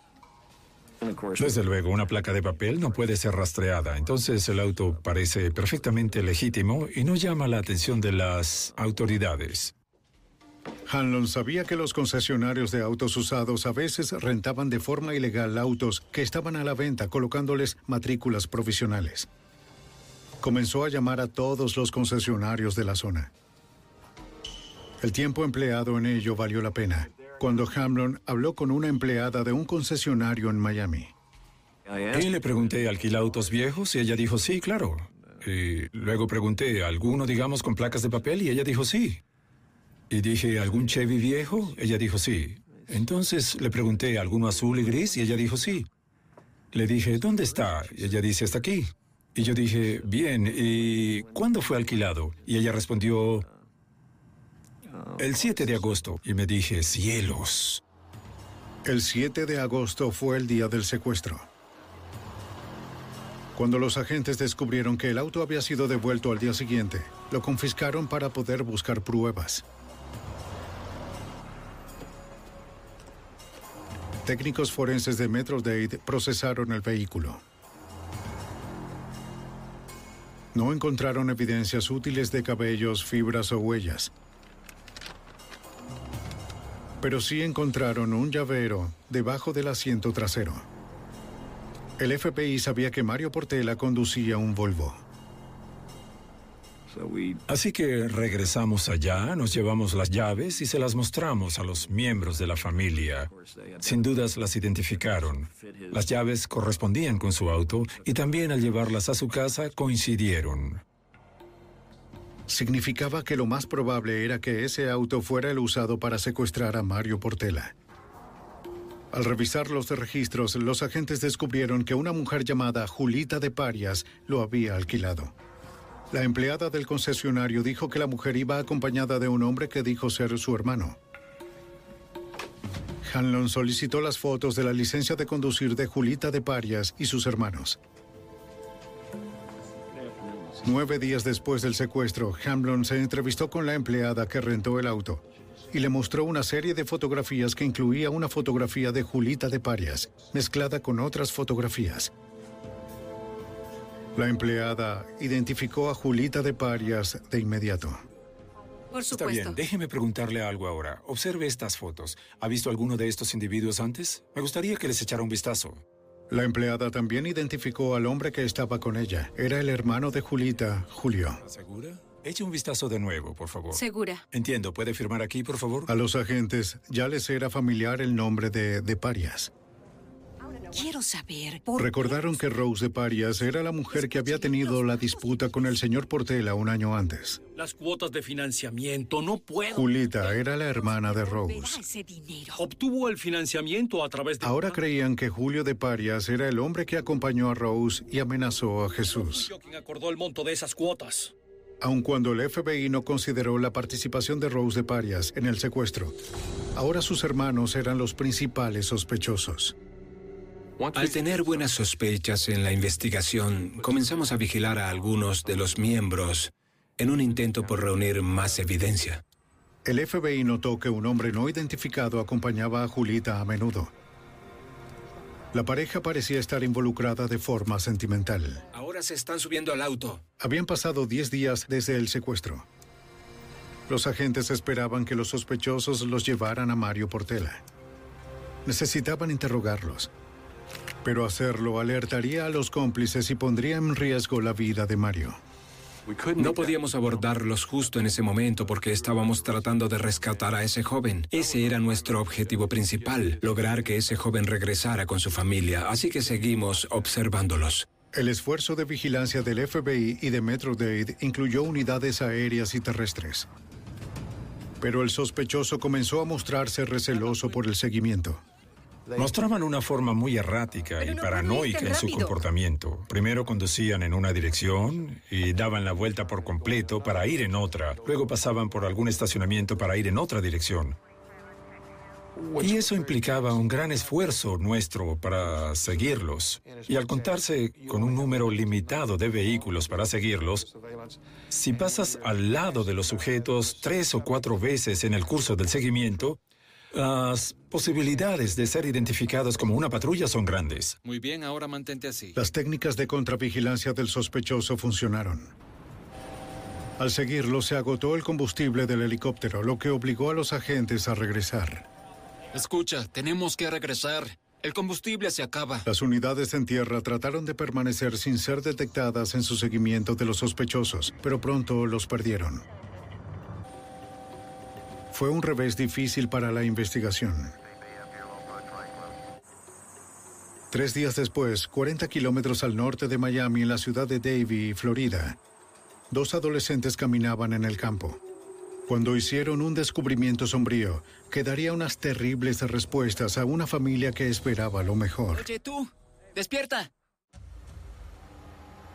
Trece días después del secuestro de Mario Portela, unos adolescentes descubrieron un cuerpo en Davie, Florida, 40 kilómetros al norte de Miami. La policía de Davie se dio cuenta de que era un asesinato. La cabeza del hombre estaba completamente cubierta con cinta adhesiva. El detective Ed Taylor afrontó el desafío de identificar a la víctima. Lo que sabíamos es que era un hombre, no sabíamos cuántos años tenía porque su cabeza estaba cubierta con cinta adhesiva, sus manos estaban atadas detrás de su espalda igual que sus tobillos, así que en la escena no pudimos recoger mucha información como para identificar a la víctima o su edad ni nada de esa naturaleza. Necesitaban examinar el cuerpo, la cinta adhesiva y el saco de dormir para obtener más pistas. Retiraron toda la evidencia para ser analizada en el laboratorio. El doctor James Ongley, médico forense asociado para el condado de Broward, llevó a cabo la autopsia. Retiró con cuidado cada sección de la cinta adhesiva que rodeaba la cabeza para su posterior análisis por parte de los técnicos forenses. Al quitar la cinta, el doctor Ongley pudo describir a la víctima como un hombre de entre 20 y 40 años, de un metro ochenta de altura, con ojos marrones y cabello castaño. Aunque la víctima había sido severamente golpeada, la causa de la muerte fue la asfixia. El doctor creía que el hombre había muerto hacía 24 a 36 horas. Para facilitar la identificación, el doctor Ongley fotografió a la víctima para compararla con las fotos de personas desaparecidas. Pero sabía que las fotos no serían una representación precisa de la víctima. Lo ceñido de la cinta adhesiva distorsionó sus rasgos faciales y el calor del verano causó una descomposición significativa. Obtuvimos las huellas dactilares de la víctima para enviarlas a los otros departamentos y determinar si alguna vez había sido arrestado. Emitimos un comunicado de prensa a varios periódicos con una descripción de la víctima y publicamos una fotografía suya para ver si alguien podía identificarlo. El 25 de agosto, un periódico de Miami publicó un artículo sobre el cuerpo encontrado en Davie.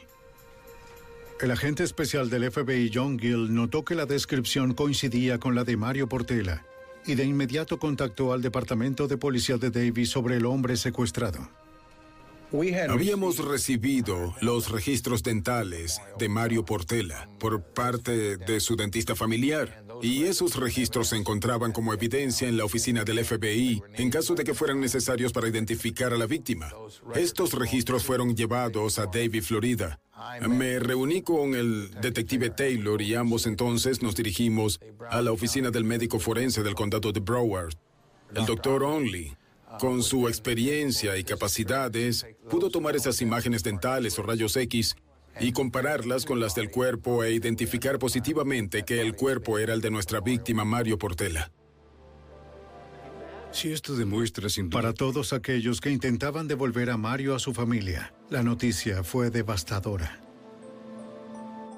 Tuvimos que notificarle a la familia Portela que la víctima había sido identificada y que había fallecido. Ahora los agentes investigaban un asesinato. Repasando este caso complejo, identificaron a los sospechosos.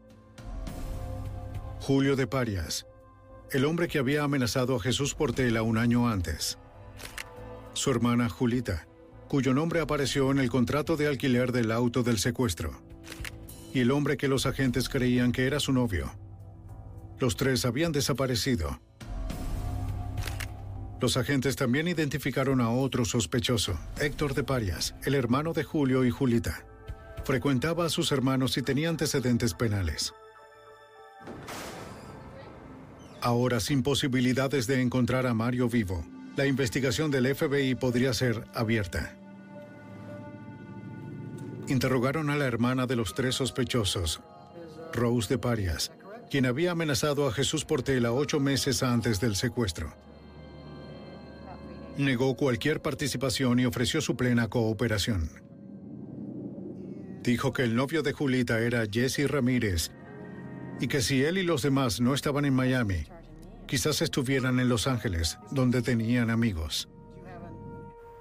Los agentes de Miami remitieron la información a la oficina de campo local de Los Ángeles.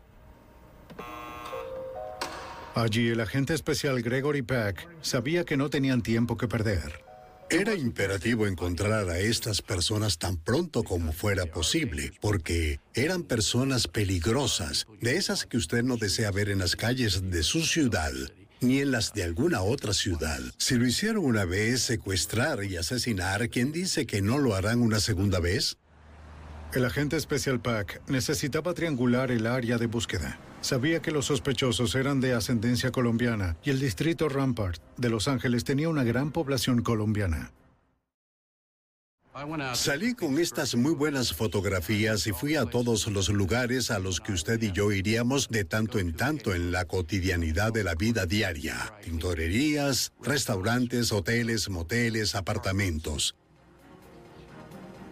Después de un par de semanas yendo de puerta en puerta, me encontré con una mujer que era la gerente de unos apartamentos.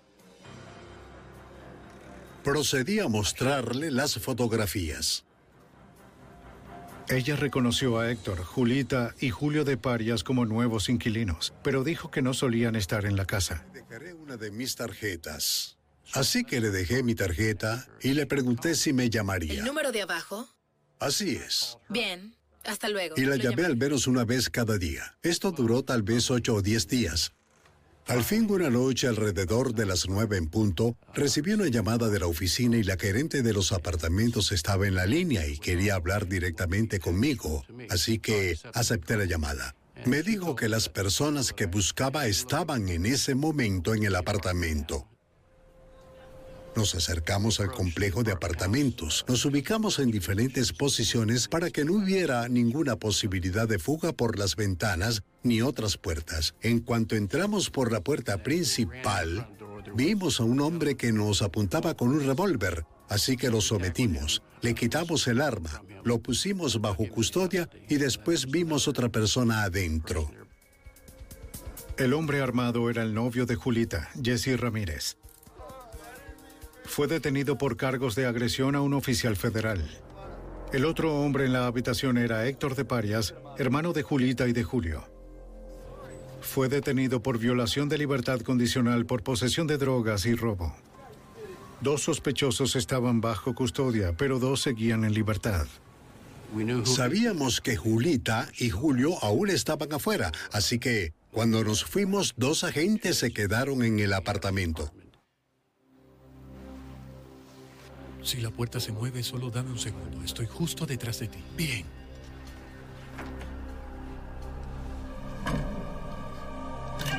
Varias horas después volvió Julita. Fue puesta bajo custodia y luego la llevaron a la sede del FBI en Los Ángeles.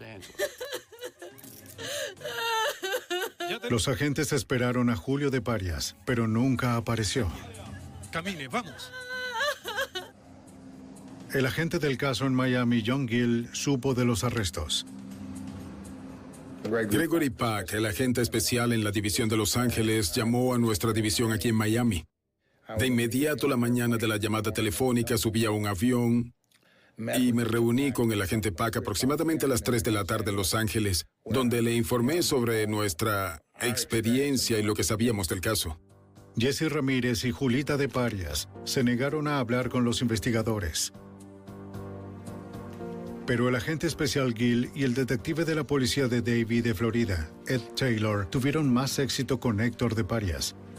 Necesitaban su ayuda para encontrar al cuarto sospechoso, Julio de Parias, y también para conocer los detalles de los últimos días de Mario Portela. El 24 de septiembre de 1984, el FBI detuvo a tres sospechosos en el secuestro y asesinato de Mario Portela. Pero un cuarto sospechoso, Julio de Parias, seguía en libertad. Solo uno de los tres detenidos, Héctor de Parias, accedió a hablar. Sin embargo, al principio fue evasivo y los investigadores lo atraparon en varias mentiras. El detective de la policía de Davie, Ed Taylor, y el agente especial del FBI, John Gill, optaron por un acercamiento gentil para obtener la verdad. Usamos un estilo amistoso en el interrogatorio, pensando que ahí había un potencial para ah, generar confianza y hacer que de alguna manera confesara. Al segundo día del interrogatorio, Héctor quiso cooperar más hasta estar casi a punto de divulgar su crimen. A medida que se volviera más confiado con el señor Taylor y conmigo, de seguro cooperaría más y divulgaría los detalles. No estuvo involucrado en el secuestro, pero varios días después del secuestro, a Mario lo dejaron retenido en un apartamento. El hermano, la hermana y el amante de la hermana descubrieron que mantener vigilada a una víctima de secuestro era un gran problema y que necesitaban ayuda. Sabían que Héctor estaba disponible, que estaba desempleado, que era adicto a la marihuana, que no podía conseguir un trabajo y que de hecho aprovecharía la oportunidad de participar en una actividad con ganancias financieras. Así que le pidieron su ayuda para vigilar a una víctima. Según Héctor, el motivo del secuestro fue en realidad la venganza. Julio de Parias se sintió humillado por no poder obligar al señor Portela a reembolsar el dinero de su hermana después de que ella comprara su apartamento. Héctor dijo que después de varios días, a su hermano Julio y Jesse Ramírez les preocupó que los atraparan y que renunciaran a pagar el rescate. ¡Ya estoy harto! Decidieron que tenían que deshacerse de lo único que los ligaba a ellos, Mario Portela.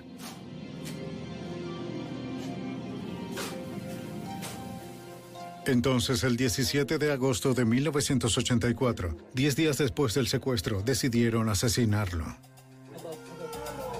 Jesse Ramírez comenzó a envolver la cabeza de Mario Portela con cinta adhesiva mientras éste suplicaba por su vida y rezaba. Mientras Mario luchaba por respirar, Jesse lo golpeó con una barra de metal. Tenía que ser eliminado. Después de asesinarlo, Julio de Parias pagó a Jesse Ramírez mil dólares por el trabajo.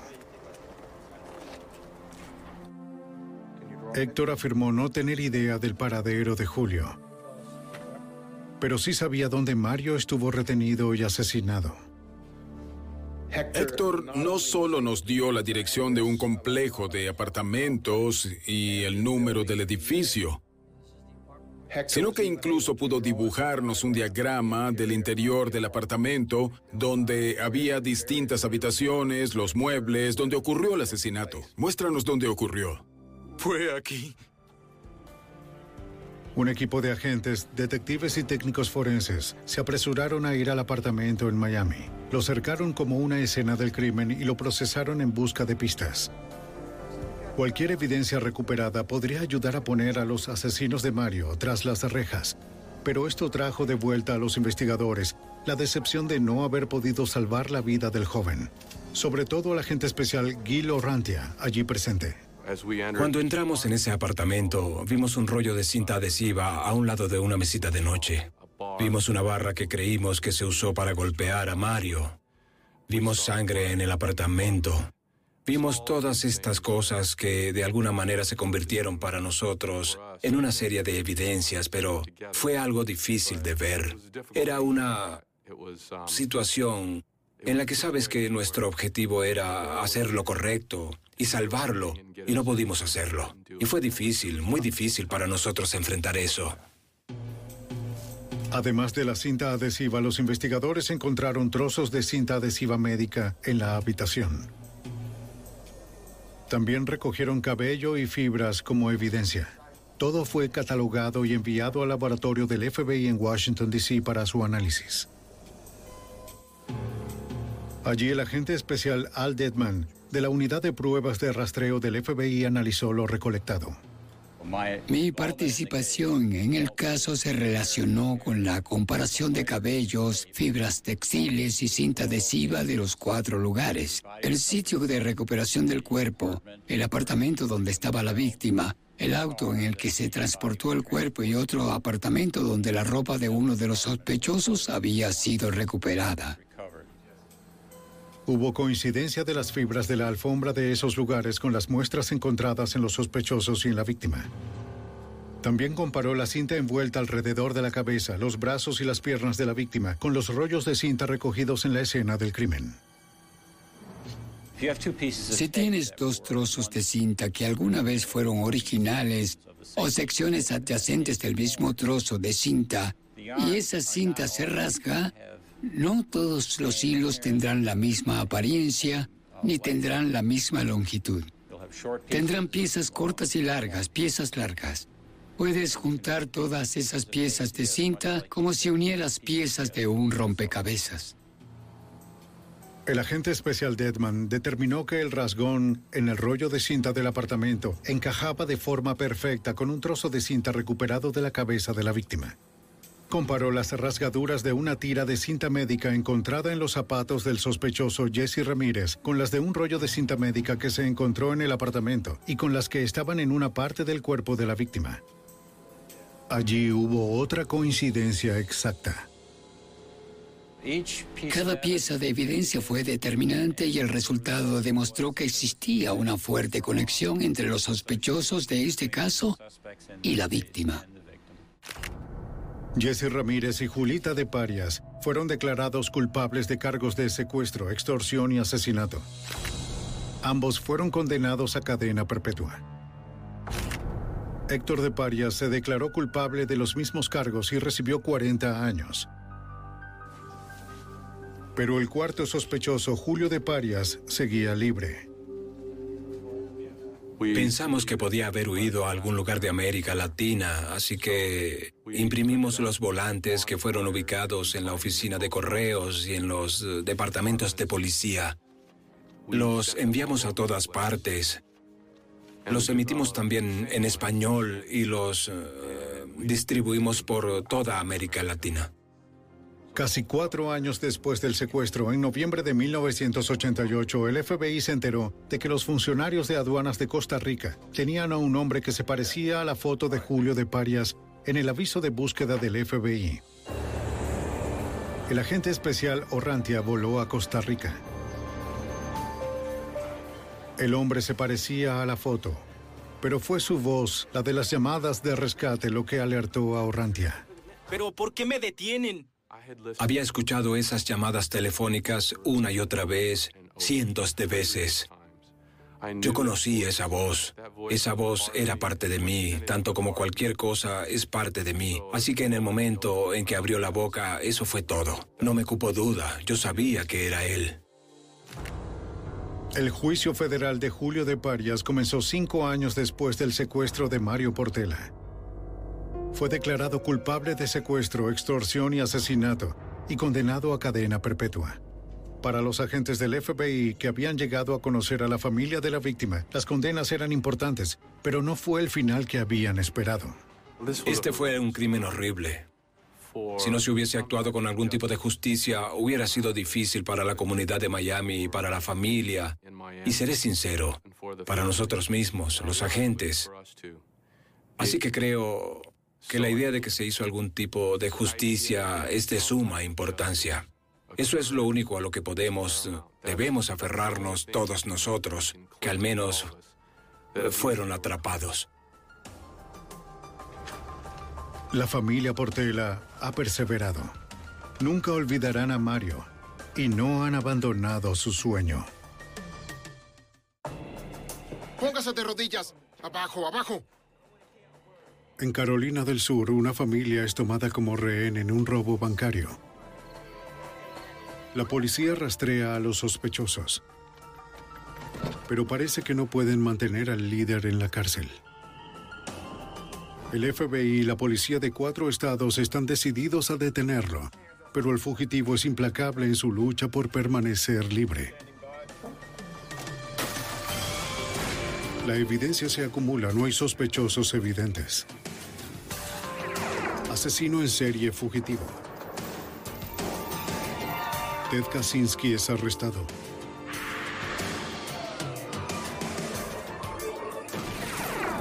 Fugitivo a un prófugo.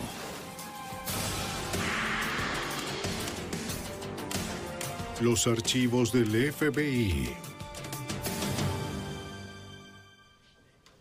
Cuando el cajero de un banco llega a casa de sus padres, hay pistoleros esperando por él. Retuvieron a su familia como rehén y lo obligaron a vaciar una bóveda.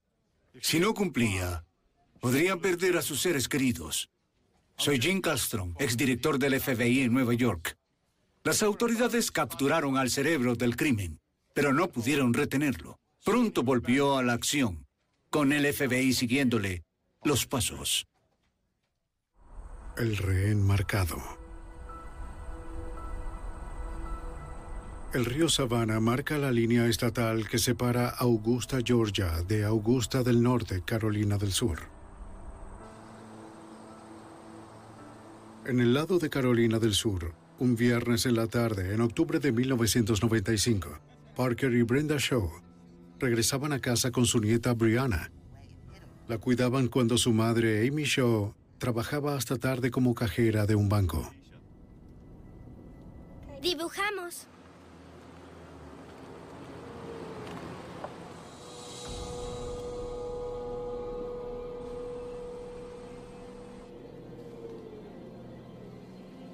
Parker intentó abrir el garaje, pero el control remoto no funcionaba. Voy a abrir la puerta y podrán entrar, ¿de acuerdo? Muy bien. Sí. Sin saber que había alguien en la casa, entró para abrir el garaje desde adentro. ¡Quieto ahí! ¡Cierre la puerta! ¡Cierre la puerta! ¡Quédese allí! Está bien, está bien. Los dos intrusos ataron a Parker con cinta adhesiva. Ponga las manos adelante. Muy bien. Arriba. Luego lo hicieron entrar en el dormitorio. Afuera, Brenda se cansó de esperar. No puedo esperar por siempre. Vamos. Comenzó a caminar hacia la puerta principal con Brianna. Cuando al fin se abrió el garaje. Vamos, señora. Vamos, entremos. Esto no es un juego, señora. Vamos, no estoy jugando con Tranquilo, usted. tranquilo. Vamos, vamos, muévase. Muévase. Vamos, rápido. Suba, señora. Vamos, vamos. El hombre obligó a Brenda a entrar en la habitación donde los otros intrusos tenían a su esposo. Mire, mire, señora, coopere y nadie saldrá herido, ¿entiende? Los hombres robaron dinero y tarjetas de crédito de la asustada pareja. Pero entonces el líder del grupo les dijo que en realidad venían por su hija Amy y el dinero en su banco. La esperarían. Los pistoleros retuvieron a los Shaw por más de una hora. Señora, atrás. Siéntese, siéntese. A las 7 de la noche, el líder ordenó a Brenda entrar en la sala de estar, ¡Oh, no! dejando a uno de sus hombres con su esposo y su nieta. En la ventana delantera esperaban por Amy. Sabían justo cuándo iba a llegar. Venga, salga de ahí. Vamos. Para Amy Shaw solo era otro viernes en la noche.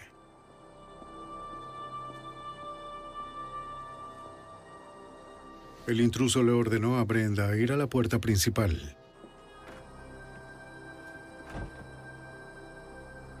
Por lo general no tenía seguro, así que Amy estaba sorprendida.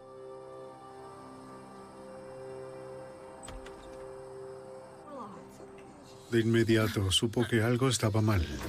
Vaya para ¿Qué, allá. qué Vaya está ahora. pasando? Vaya para allá ahora. ¿Qué sucede? El líder agarró a Amy, Mamá, Siéntese. no le haga daño. ¿Qué está Siéntese. pasando?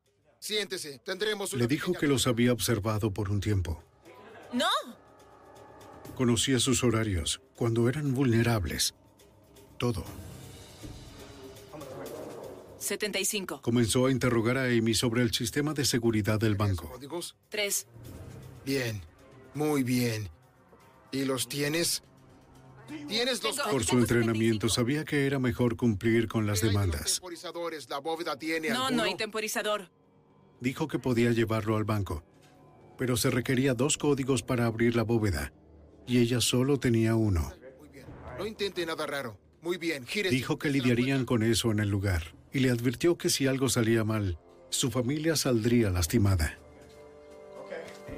De acuerdo. El líder informó que iba a llevar a Amy al banco y le dijo a sus hombres que esperaran su llamada. Atención, tienen todo bajo control. Cualquier movimiento en falso se hace en cargo. Vámonos, vamos. Estaremos bien.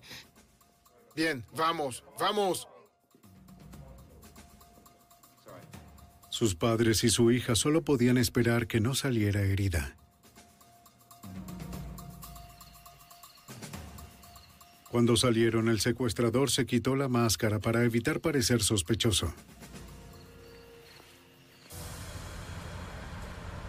Apuntada con un arma, Amy condujo a través del río Savannah, desde Carolina del Sur hacia Georgia, para llegar hasta el banco. Encárgate de las cámaras, todas inclinadas hacia abajo. El antisocial le ordenó rodear el banco para verificar si había un equipo de limpieza adentro. Acercándose al cajero automático, Amy esperaba captar la imagen del secuestrador en su cámara de seguridad. Confirmando que estaba despejado, le ordenó conducir hasta la puerta trasera.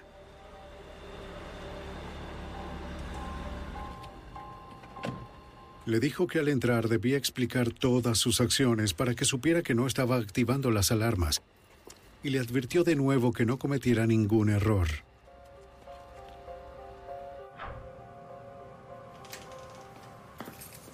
En el interior le mostró las alarmas que podía desactivar.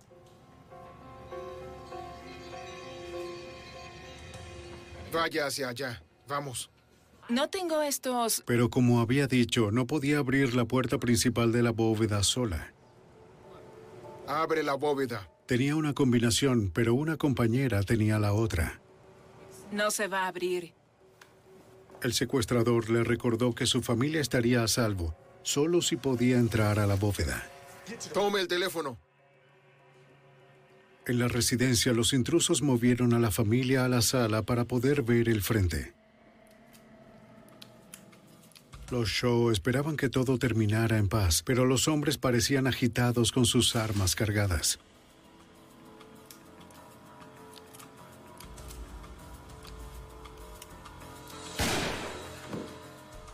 La pistola se disparó por accidente. ¿Quieres que alguien venga hasta acá? ¿Qué te sucede?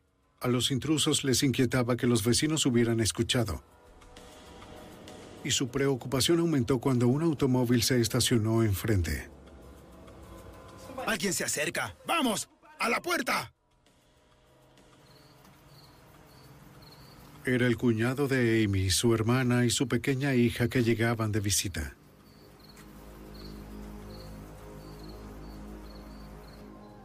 ¿Mamá? Los tomaron tan pronto entraron a la casa. Vamos, gente. Vamos. Vamos, oye. Átalos. Ahora los hombres tenían seis rehenes. En el banco, el líder le ordenó a Amy llamar a la compañera con la combinación faltante. ¿Hola? Hola, es Amy. Cuando Amy le preguntó, su compañera vaciló al no entender lo que sucedía. Amy trató de explicarle que su familia estaba secuestrada. Consígame la combinación o... El hombre se hizo cargo, amenazando con buscarla y obtener el código él mismo. Bien, bien. Temiendo por la seguridad de Amy, la trabajadora le dio la segunda combinación. Ábrala. El hombre se aseguró de que la mujer siguiera en línea para que no llamara a la policía. Amy ingresó con miedo a la otra parte de la combinación. Pero la bóveda permaneció cerrada. ¡Esa no es la combinación! Ábrela ya, o si no... Amy lo intentó de nuevo. Muy bien, Y la puerta se abrió. muy bien, sí. Tome el teléfono. Amy se debía asegurar de que su compañera permaneciera en línea Ah, ¿Cuáles tienen las bombas? y le ordenó que le indicara cuáles bandejas contenían los fajos numerados en secuencia o los que tuvieran bombas de tinta. Dejó ese dinero atrás. Solo no cuelgues. Bien. De acuerdo. Después de cargar el dinero, el ladrón le ordenó a Amy llamar a la casa de sus padres desde otra línea. Usted venga y tome el teléfono. Conteste.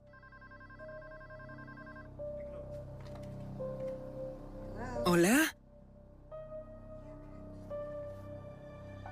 El líder ordenó a sus hombres que se hicieran cargo de la situación, se marcharan y lo llamaran cuando estuvieran listos. Y váyanse. Se fue con más de 86 mil dólares.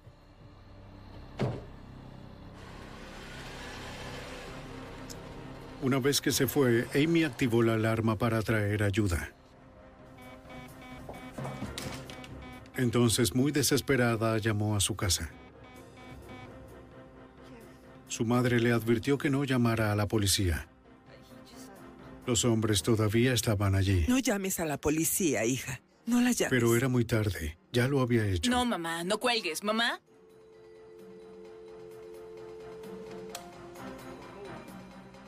Los hombres revisaron las ataduras de la familia aterrorizada.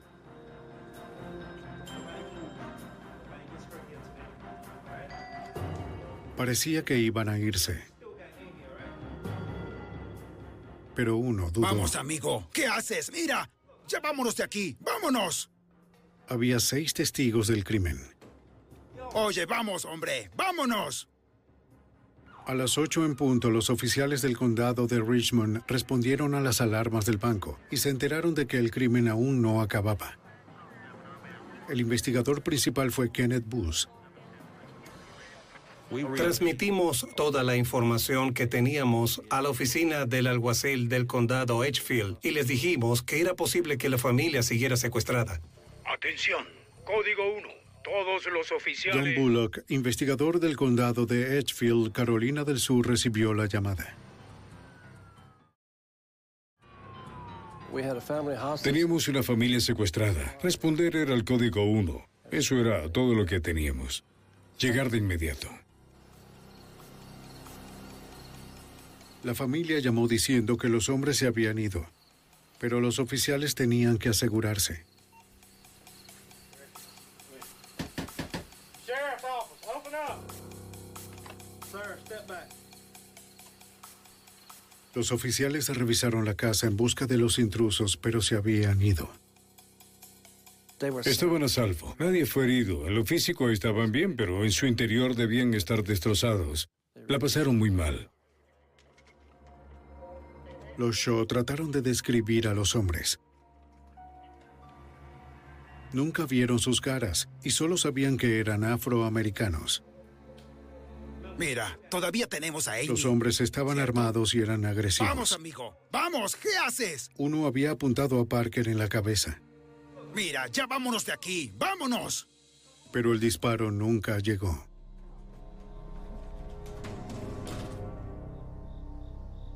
Cuando los asaltantes se fueron, la familia se liberó y esperó por la policía.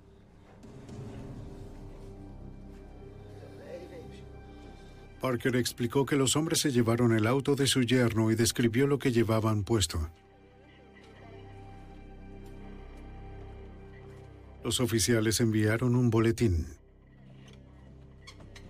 Como con cualquier robo a un banco, las autoridades del condado de Richmond notificaron al FBI. El agente especial Jerry Jones de la agencia de residentes de Augusta, Georgia, entrevistó a Amy. Vine del trabajo para recoger a mi hija. Describió al líder del grupo y la dirección en la que huyó. Le dijo a la gente que quizás la cámara de seguridad del cajero automático había capturado una imagen de él. Esta es la cámara. Trató de ubicarlo en una posición donde la cámara pudiese tomarle una fotografía. Resulta que la cámara se activaba solo cuando se coloca una tarjeta en la máquina, por lo que no funcionó. Bien. Seguí por aquí. Las cámaras en el interior tampoco lo captaron. Y luego estacioné en la puerta principal. Es... ¿Por allá? El investigador Bullock llegó a la escena del crimen de Augusta del Norte y fue informado de la búsqueda de evidencia. Los técnicos de la División del Cumplimiento de la Ley de Carolina del Sur encontraron huellas de zapatos en el piso del garaje y las fotografiaron para futuras comparaciones con los sospechosos. En el interior de la casa, los técnicos recuperaron un solo cartucho de la bala disparada en la sala de estar. Era de un arma calibre .38, pero no tenía huellas. Los intentos de recuperar huellas dactilares en otros lugares también fracasaron, ya que usaron guantes durante el crimen. En la entrada principal de la casa, los investigadores encontraron un auto en una zanja. Cuando los sospechosos salieron de la casa, iban a tomar el auto de una de las víctimas que tenía las llaves a la mano. En su prisa por irse de la escena, retrocedieron a una zanja y no lograron sacar el auto, así que tuvieron que irse a pie. Los técnicos recuperaron huellas dactilares desconocidas del vehículo, más evidencia para comparar con cualquier sospechoso. No muy lejos ubicaron varios objetos que parecían haber sido arrojados por los prófugos. Había varias armas, incluyendo una escopeta y una Magnum 357.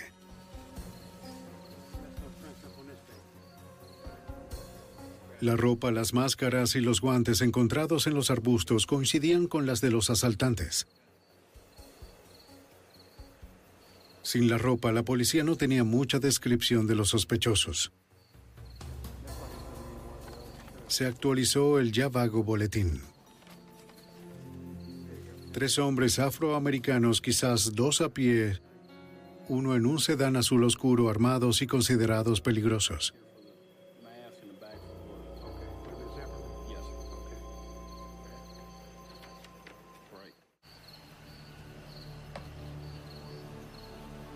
En 1995, las autoridades de Carolina del Sur y Georgia buscaban a tres fugitivos que tomaron como rehenes a la familia Shaw y robaron un banco.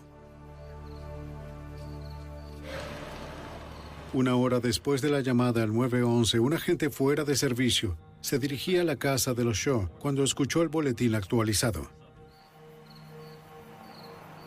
Vio a dos hombres que encajaban con la descripción alejándose del vecindario de los Shaw.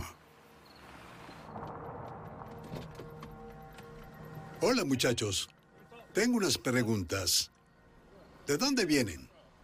El oficial interrogó a los hombres, según el investigador Don Bullock. Les preguntó qué estaban haciendo allí y dijeron que estaban en la iglesia jugando baloncesto, pero no tenían balón ni transporte. Pronto llegaron refuerzos. Los oficiales sabían que la iglesia mencionada no tenía luces en la cancha de baloncesto. Vamos a asegurarnos de que no estaban... Y siendo esa hora de la noche, estando oscuro, nuestras sospechas se activaron. Había que sumar dos más dos. Si no les molesta, podemos llevarlos a la esquina en su auto ya que no tengo rejas. Vamos, muchachos. Solo vamos a aclarar. Los jóvenes accedieron a ir a un punto policial cerca de la casa de los Shaw para más preguntas. ¿Qué tal si colocas las manos arriba para asegurarme de que no te... Fueron identificados como Daniel Evans y la Marco Roscoe. En el banco, el agente especial del FBI, Jerry Jones, recibió la noticia de los dos custodiados. Elegí dejar el banco porque la víctima estaba cómoda y segura. Así que dejé el banco y fui a Carolina del Sur para entrevistar a los dos sospechosos. Jones llegó al punto policial casi al mismo tiempo que los sospechosos. Él y el investigador Kenneth Booth sabían que con más de un sospechoso involucrado era mejor hablar con ellos por separado. Los separamos porque la mayoría de las veces comienzan a quebrarse, comienzan a preguntarse qué nos ha dicho el otro sospechoso. Cuando se dan cuenta de que el otro podría estar hablando, quieren ser los primeros en hacerlo y comienzan a cooperar. Los hombres no daban detalles sobre la iglesia en la que al parecer estaban jugando baloncesto. Y los investigadores creían que estaban involucrados en el crimen. El agente especial Jones comenzó con la Marco Rosco. ¿Cómo se ve? Desarrollas un concepto de cuál es su mayor temor, alguna debilidad que puedan tener en su pasado o su familia o algo por el estilo. Y en este caso particular, la pena de muerte llamó la atención de Roscoe. ¿Dónde? Jones sabía que Amy Shaw estaba a salvo, pero apostaba a que Roscoe no. Le dijo que su principal preocupación era la seguridad de Amy. Le dije que necesitaba saber que si el tercer ladrón la mataba, se enfrentaría a la silla eléctrica por su complicidad en el robo. Todo lo que le dije era la verdad. Mi principal interés era la seguridad y el bienestar de la víctima. Y es cierto que si el tercer ladrón hubiera matado a Amy Shaw, habrían enfrentado la pena de muerte. El sospechoso pronto admitió su participación en el crimen. Cuando se le preguntó el nombre del líder, dijo que solo lo conocía por su nombre, Chris, y que creía que su apellido comenzaba con una J. Otro oficial de la ley que estaba familiarizado con un número de vagabundos en el área de Augusta reconoció el nombre y en realidad preguntó si era de hecho Christopher Giborg, a lo que respondió que sí. Luego entrevistó al segundo sospechoso, Daniel Evans. Le dije que su cómplice ya había confesado y de inmediato comenzó a contarme los hechos de esa noche. Quería que confirmara el nombre del tercer sospechoso sin que se lo pidiera y al instante dijo el nombre de Christopher Giborg. Al hablar con Roscoe y Evans, los investigadores notaron que ambos eran los subordinados y que Giborg estaba a cargo. ¿De acuerdo? No eran los autores intelectuales de este robo. Eran, en mi opinión, los títeres del autor intelectual. Parecían no saber mucho de lo que sucedió, excepto que habían investigado diferentes bancos y elaborado diferentes planes con Giborg en los últimos días para tener éxito. Cuando terminó con las entrevistas preliminares, se le informó que se recuperó un número de localizador de uno de los sospechosos. Le pidió a un oficial que llamara al número. Cuando devolvieron la llamada, el oficial se identificó. La persona que llamó dijo que era Chris Giborg. Dijo que estaba a 160 kilómetros de distancia en el monte Vermont. Giborg estaba a la defensiva y preguntó si era acusado de algo. Luego colgó. Los investigadores se dirigieron a la casa de Giborg de inmediato. Resulta que la policía estaba familiarizada con Giborg, sabían dónde estaba la residencia sin ninguna indicación.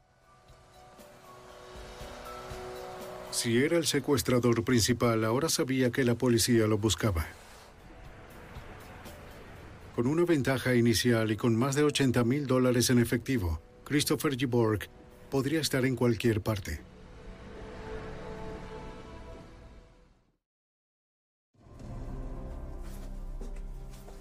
En octubre de 1995, las autoridades buscaban a Christopher Giborg, buscado por secuestro armado y robo a un banco. A petición de los agentes del FBI y los oficiales del condado de Richmond, la madre de Giborg llamó a su hijo por teléfono y le aconsejó que hablara con las autoridades. Alrededor de la una de la mañana llegó con su novia.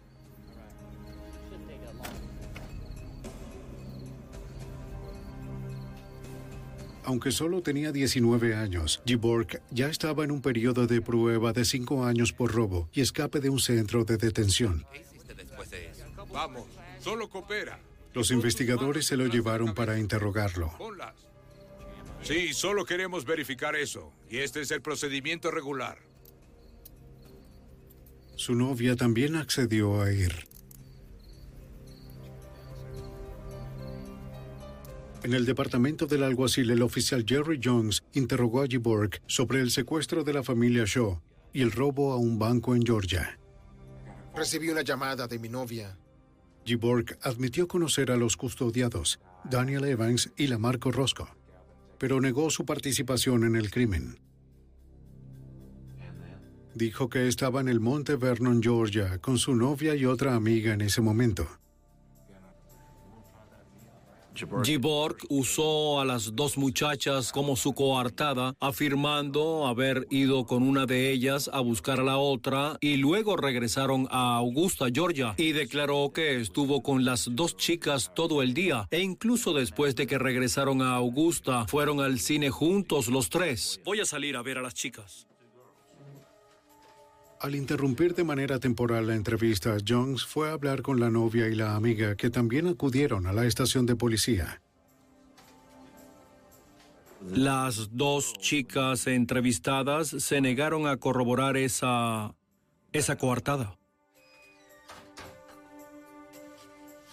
Muy bien, las dos chicas no Giborg intentó crear una nueva coartada. Te lo dije. Según el investigador del alguacil del condado de Richmond, Kenneth Booth.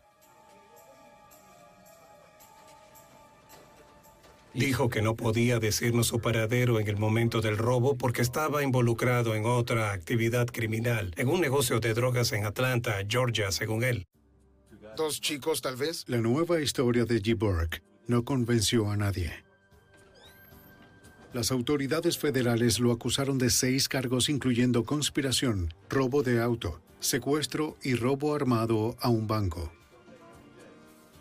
Después de más entrevistas con Giborg, al fin comenzó a cooperar y nos dijo que estuvo involucrado en el robo y secuestro y que en realidad fue el que lo hizo, pero no era el cerebro, que estaba involucrado en una organización criminal de gran escala y que no podía revelar más información porque temía por su familia.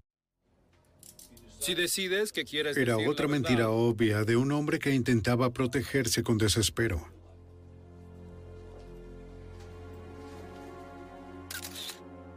Los socios de Giborg, Daniel Evans y la Marco Roscoe, se declararon culpables por robo, secuestro y robo a mano armada.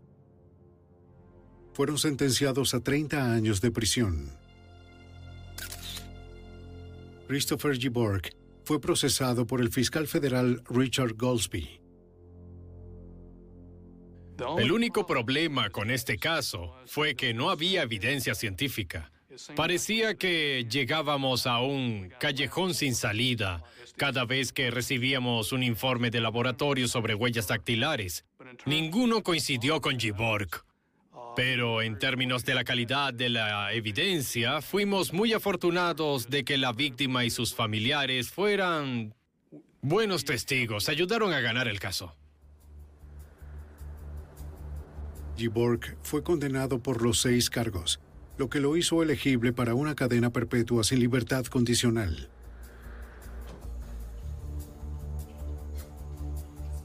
Mientras esperaba la sentencia, Giborg fue recluido en una pequeña cárcel del condado. Allí conoció a otro preso, Jerome Frierson Bay, también ladrón de bancos. Esperaba su juicio por tres robos a mano armada. Para el momento la cárcel estaba en construcción para ampliar las instalaciones. Mientras salimos por esa puerta, Había mucho tiempo para planear un escape. Sí. ¿Quieres hacerlo? Creo que deberíamos, alrededor del mediodía. El 27 de marzo de 1996, un guardia en patrulla de rutina notó una puerta abierta. Un recuento reveló que faltaban dos reclusos, Christopher G. Borg y Jerome Frierson Bay. Los obreros habían visto a dos prisioneros corriendo hacia una zona boscosa cercana. Los equipos de búsqueda peinaron el bosque, pero nadie vio a los hombres. También buscaron en el bosque y los pantanos más densos de la zona. Los helicópteros sobrevolaron por cuadrículas. Todavía nada.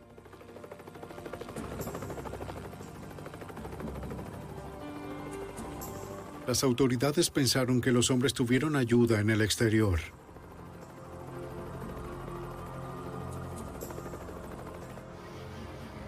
La policía trató de asegurar el perímetro, colocando barricadas y revisando los vehículos.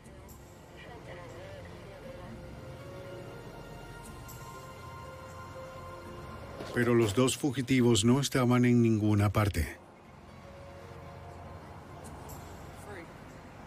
La fuga de Giborg era un peligro para la familia Shaw, que testificó en su juicio. Necesitábamos contactar a los miembros de la familia y hacerles saber sobre esto para que tomaran las precauciones necesarias en una situación como esta. Mientras continuaba la búsqueda, los agentes del condado de Edgefield, en Carolina del Sur, custodiaban a la familia Shaw para garantizar su seguridad. Estaba convencido de que en algún momento volvería con su madre.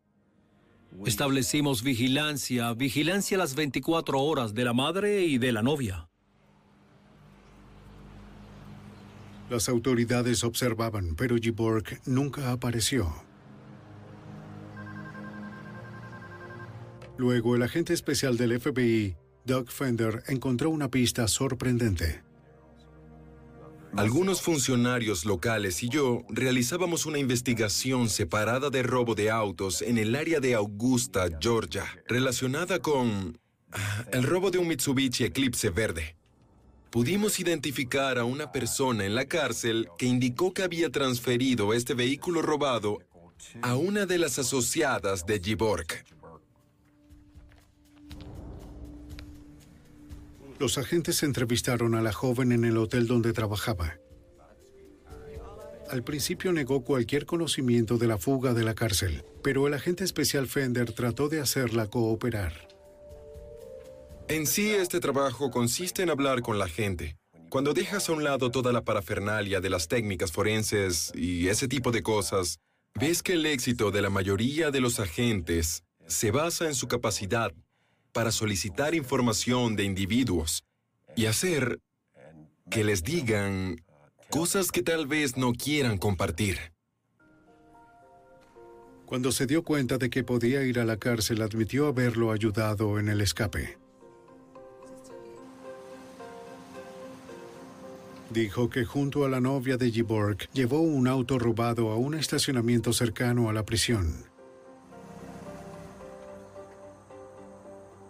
Después de escapar de la cárcel, tomó el auto de escape y se dio a la fuga con Frierson Bay. Ellos, por acuerdo previo, fueron a un campamento clandestino que las muchachas habían dispuesto para Giborg y Frierson Bay con ropa, agua y ese tipo de cosas. Los fugitivos encontraron con facilidad la ropa, la comida y las armas. Eran libres, pero necesitaban dinero. Los ladrones de bancos ya armados sabían qué hacer.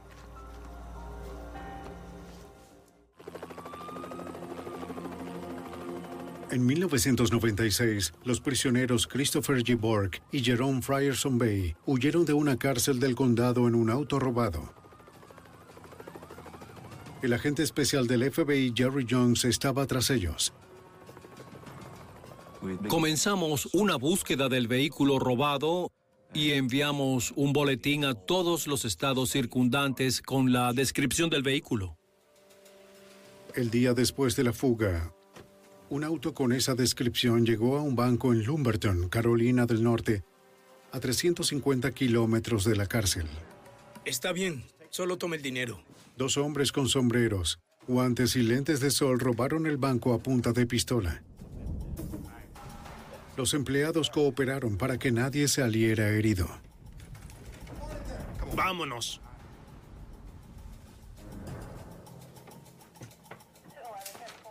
La policía de Lumberton y los agentes del FBI acudieron a la escena. Determinaron que se llevaron 4.500 dólares de la bóveda del banco. Las cámaras de seguridad grabaron el robo. Las imágenes eran demasiado borrosas, pero las descripciones dadas por los empleados se parecían a Giborg y a Frierson Bay. Y el auto en el que se encontraban coincidía con el de los fugitivos. Esa era la mejor pista para el agente especial Doug Fender. Ingresamos el vehículo en el sistema y descubrimos, o fuimos notificados por los oficiales de la policía de Lumberton que ese auto había sido recuperado en Lumberton, Carolina del Norte. Una hora después de que se encontró el auto, se reportó una invasión en una casa junto con un robo de auto en Lumberton y se entrevistaron a las víctimas. La pareja dijo que habían estado trabajando en su auto en el garaje cuando dos hombres armados irrumpieron, exigiendo las llaves del auto y un cambio de ropa. ¡Levanten las manos! Ni siquiera lo piensen. ¡Dense vuelta! Luego se fueron tan rápido como llegaron. Cuando se les mostró una serie de fotos, la pareja identificó al instante a Giborg y a Frierson Bay. Y este era el que venía con él. Así que teníamos un segundo vehículo y otro boletín con su descripción. Fue visto en Raleigh, Carolina del Norte. Giborg y Frierson Bay robaron un banco allí. Los fugitivos se dirigían rápido hacia el norte. Sabíamos que Frierson Bay tenía parientes en el área de Nueva York, Nueva Jersey, por lo que sospechamos que ese era su destino. Rastrear a la pareja se convirtió en una cuestión de seguir robos bancarios. Lo que notamos fue una tendencia de robos a bancos que ocurrían en todo el corredor de la I-95. Para el momento en que rastreábamos a Frierson Bay y Giborg, Creíamos que habían cometido entre 11 y 14 robos a bancos en la costa este. En algunos de los robos, los hombres que coincidían con la descripción de los fugitivos fueron capturados en los videos de vigilancia. Gracias a la vigilancia fotográfica y la identificación de los testigos, pudimos establecer que ambos fugitivos estaban juntos al menos hasta que llegaron al área de Fredericksburg, Virginia. Los agentes centraron su búsqueda en Nueva Jersey, donde Frierson Bay tenía familia. Basado en dos pistas que fueron dadas en un programa televisado a nivel nacional, Frierson Bay fue rastreado a un motel ubicado en el área de Patterson, Nueva Jersey. Se estableció una vigilancia por parte de los miembros de la oficina del FBI de Nueva Jersey. Una vez que estos agentes pudieron establecer que Frierson Bay podría estarse quedando en el motel, permanecieron en las instalaciones. Si estuviera adentro y armado, acercarse a la puerta sería peligroso. Se decidió esperarle afuera. Pronto se dieron cuenta de que el fugitivo no caería sin luchar. Oiga, mire el escritorio. Ponga sus manos sobre el Después escritorio. de que dos prisioneros fugitivos cometieran una serie de robos de bancos, los agentes creían haber localizado a uno de ellos, Jerome Frierson Bay, en un motel de Nueva Jersey.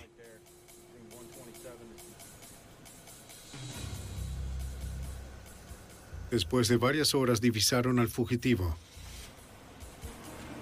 Iba a su auto mientras el equipo SWAT se movía. ¡Policía! ¡Salga del auto! ¡Salga del auto! ¡Déjeme ver sus manos! ¡Salga del auto! Se encerró en el interior. Pero eso no los detendría, de acuerdo con el agente especial del FBI, Doug Fender. ¡Manos arriba! ¡Salga del auto! Después de varias órdenes de miembros del equipo SWAT del FBI, Frierson Bay todavía se negaba a salir del vehículo. Y en ese momento, uno de los miembros del SWAT pudo romper el cristal de la ventana delantera del vehículo con la culata de su metralleta. Entonces Frierson Bay fue sacado por la fuerza del vehículo.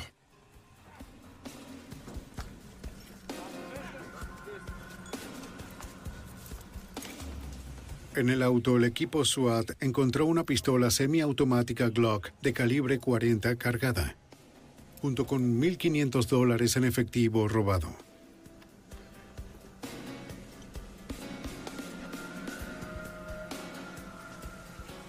Una búsqueda en el motel no indicó señales de su compañero Christopher G. Jerome Frierson Bay se declaró culpable de 10 robos a bancos y fue condenado a 19 años en una prisión federal sin posibilidad de libertad condicional. Afirmó que no tenía idea del paradero de Giborg. Encontrar a Christopher Giborg siguió siendo una prioridad para el agente especial del FBI Jerry Jones. Creemos que Giborg y Frierson Bay se separaron y Giborg comenzó su viaje de regreso a Georgia. Siempre creí que Giborg volvería a casa. El FBI anunció una recompensa de 10 mil dólares y comenzó el proceso de agregarlo a su lista de los 10 fugitivos más buscados cuando un informe de los medios generó una pista prometedora.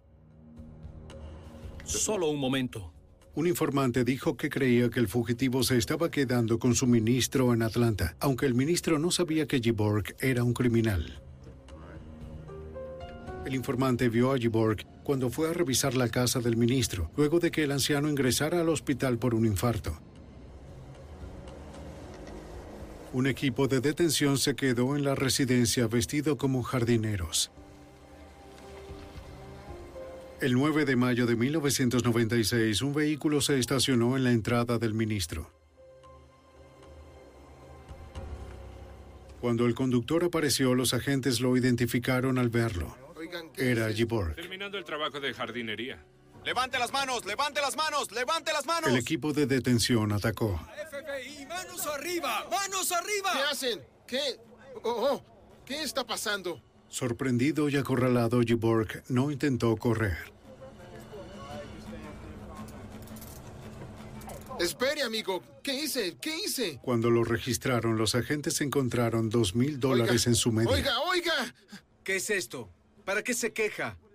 ¿Qué es esto? Fue devuelto a la cárcel a esperar la sentencia por el robo del banco y los secuestros de Augusta. Cuando Giborg fue detenido en Atlanta, pensamos que la presión había disminuido y todos se aliviaron y se fueron a casa por un corto periodo de tiempo. Giborg no se daba por vencido.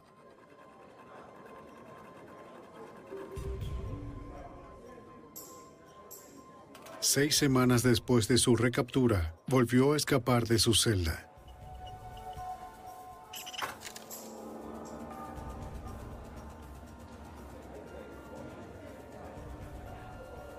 Cuando Giborg escapó y recibí la llamada telefónica, respondí de inmediato para intentar asegurar cualquier evidencia que pudiera existir.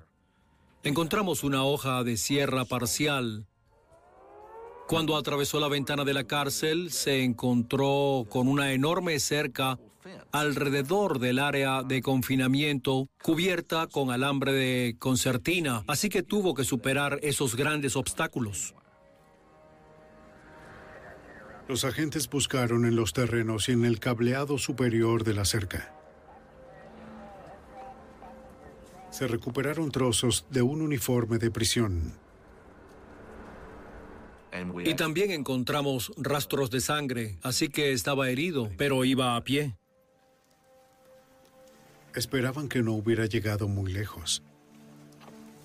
Así que comenzamos a rastrearlo a través de un área boscosa rural, lo que también conduce a un área pantanosa, quizá de unos 16 kilómetros cuadrados. De inmediato trajimos perros rastreadores, lo que nos llevó directo a la zona boscosa, por lo que conocíamos la ruta de escape que estaba tratando de usar. Tan viejo como soy, salí con los más jóvenes recorriendo el bosque y seguimos allí durante días, durante varios días, sin encontrarlo. Entonces decidí que necesitábamos un equipo electrónico para tratar de localizarlo. Así que contacté a la Comisión de Energía Atómica en Carolina del Sur y me proporcionaron un helicóptero equipado con un sistema de infrarrojos que es sensible al calor.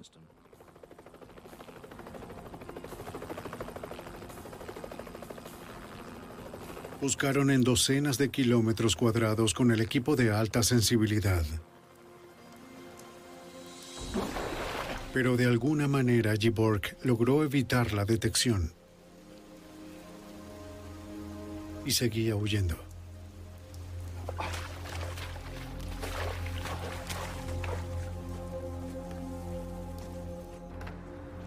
Cuatro días después, un oficial del alguacil fuera de servicio en las cercanías de Appling, Georgia, creyó ver al fugitivo.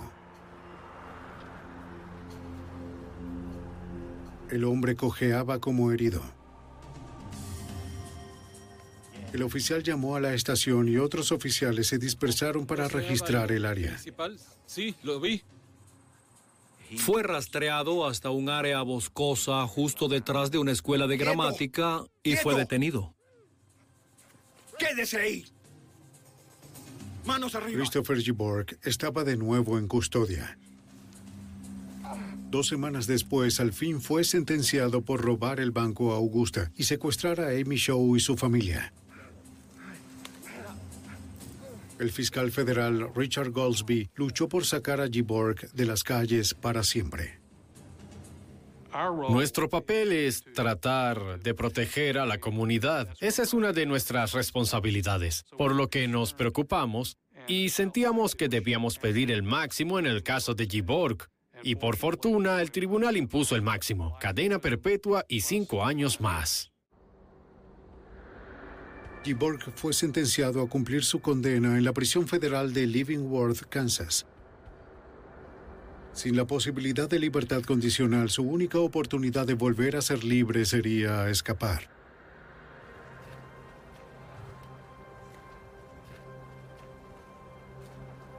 Varias semanas después de su sentencia, Giborg fue atrapado tratando de huir colgando debajo de un camión de lavandería de la prisión.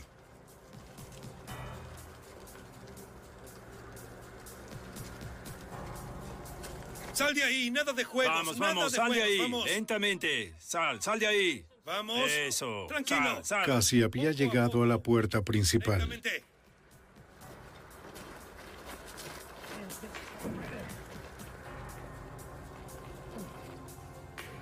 Giborg fue transferido a la cárcel federal de máxima seguridad en Atlanta, Georgia.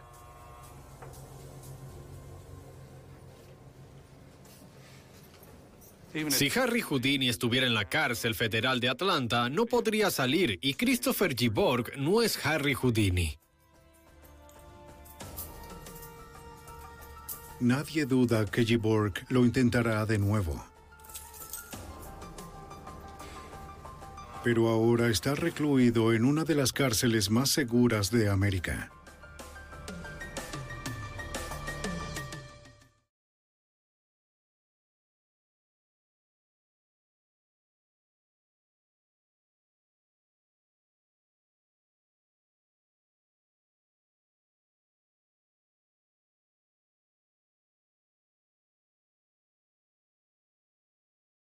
Prescription products require completion of an online medication consultation with an independent healthcare provider through the LifeMD platform and are only available if prescribed. Subscription required. Individual results may vary. Additional restrictions apply at lifemd.com. Read all warnings before using GLP 1s. Side effects may include a risk of thyroid C cell tumors. Do not use GLP 1s if you or your family have a history of thyroid cancer.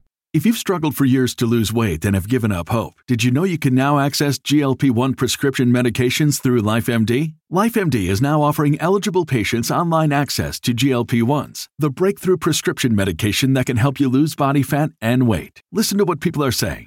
You just take your shot. It doesn't feel like you're on a diet. What I wasn't expecting it to do was to shut off the food noise. This was life altering. And if I can do it, I feel like anybody can do it. And here's the best part your insurance may cover 100% of the cost of your medication. So go to trylifemd.com to have your eligibility checked right now. Get started today at trylifemd.com. That's T R Y L I F E M D.com. ¿Te preocupas por tu familia? Entonces, ¿por qué darles solo huevos ordinarios cuando pueden disfrutar de lo mejor? Eggland's Best, los únicos huevos con ese delicioso sabor fresco de granja, además de la mejor nutrición, como 6 veces más vitamina D, 10 veces más vitamina E y 25% menos de grasa saturada que los huevos regulares, además de muchos otros nutrientes importantes. Así que, dales los mejores huevos. Eggland's Best, mejor sabor, mejor nutrición, mejores huevos.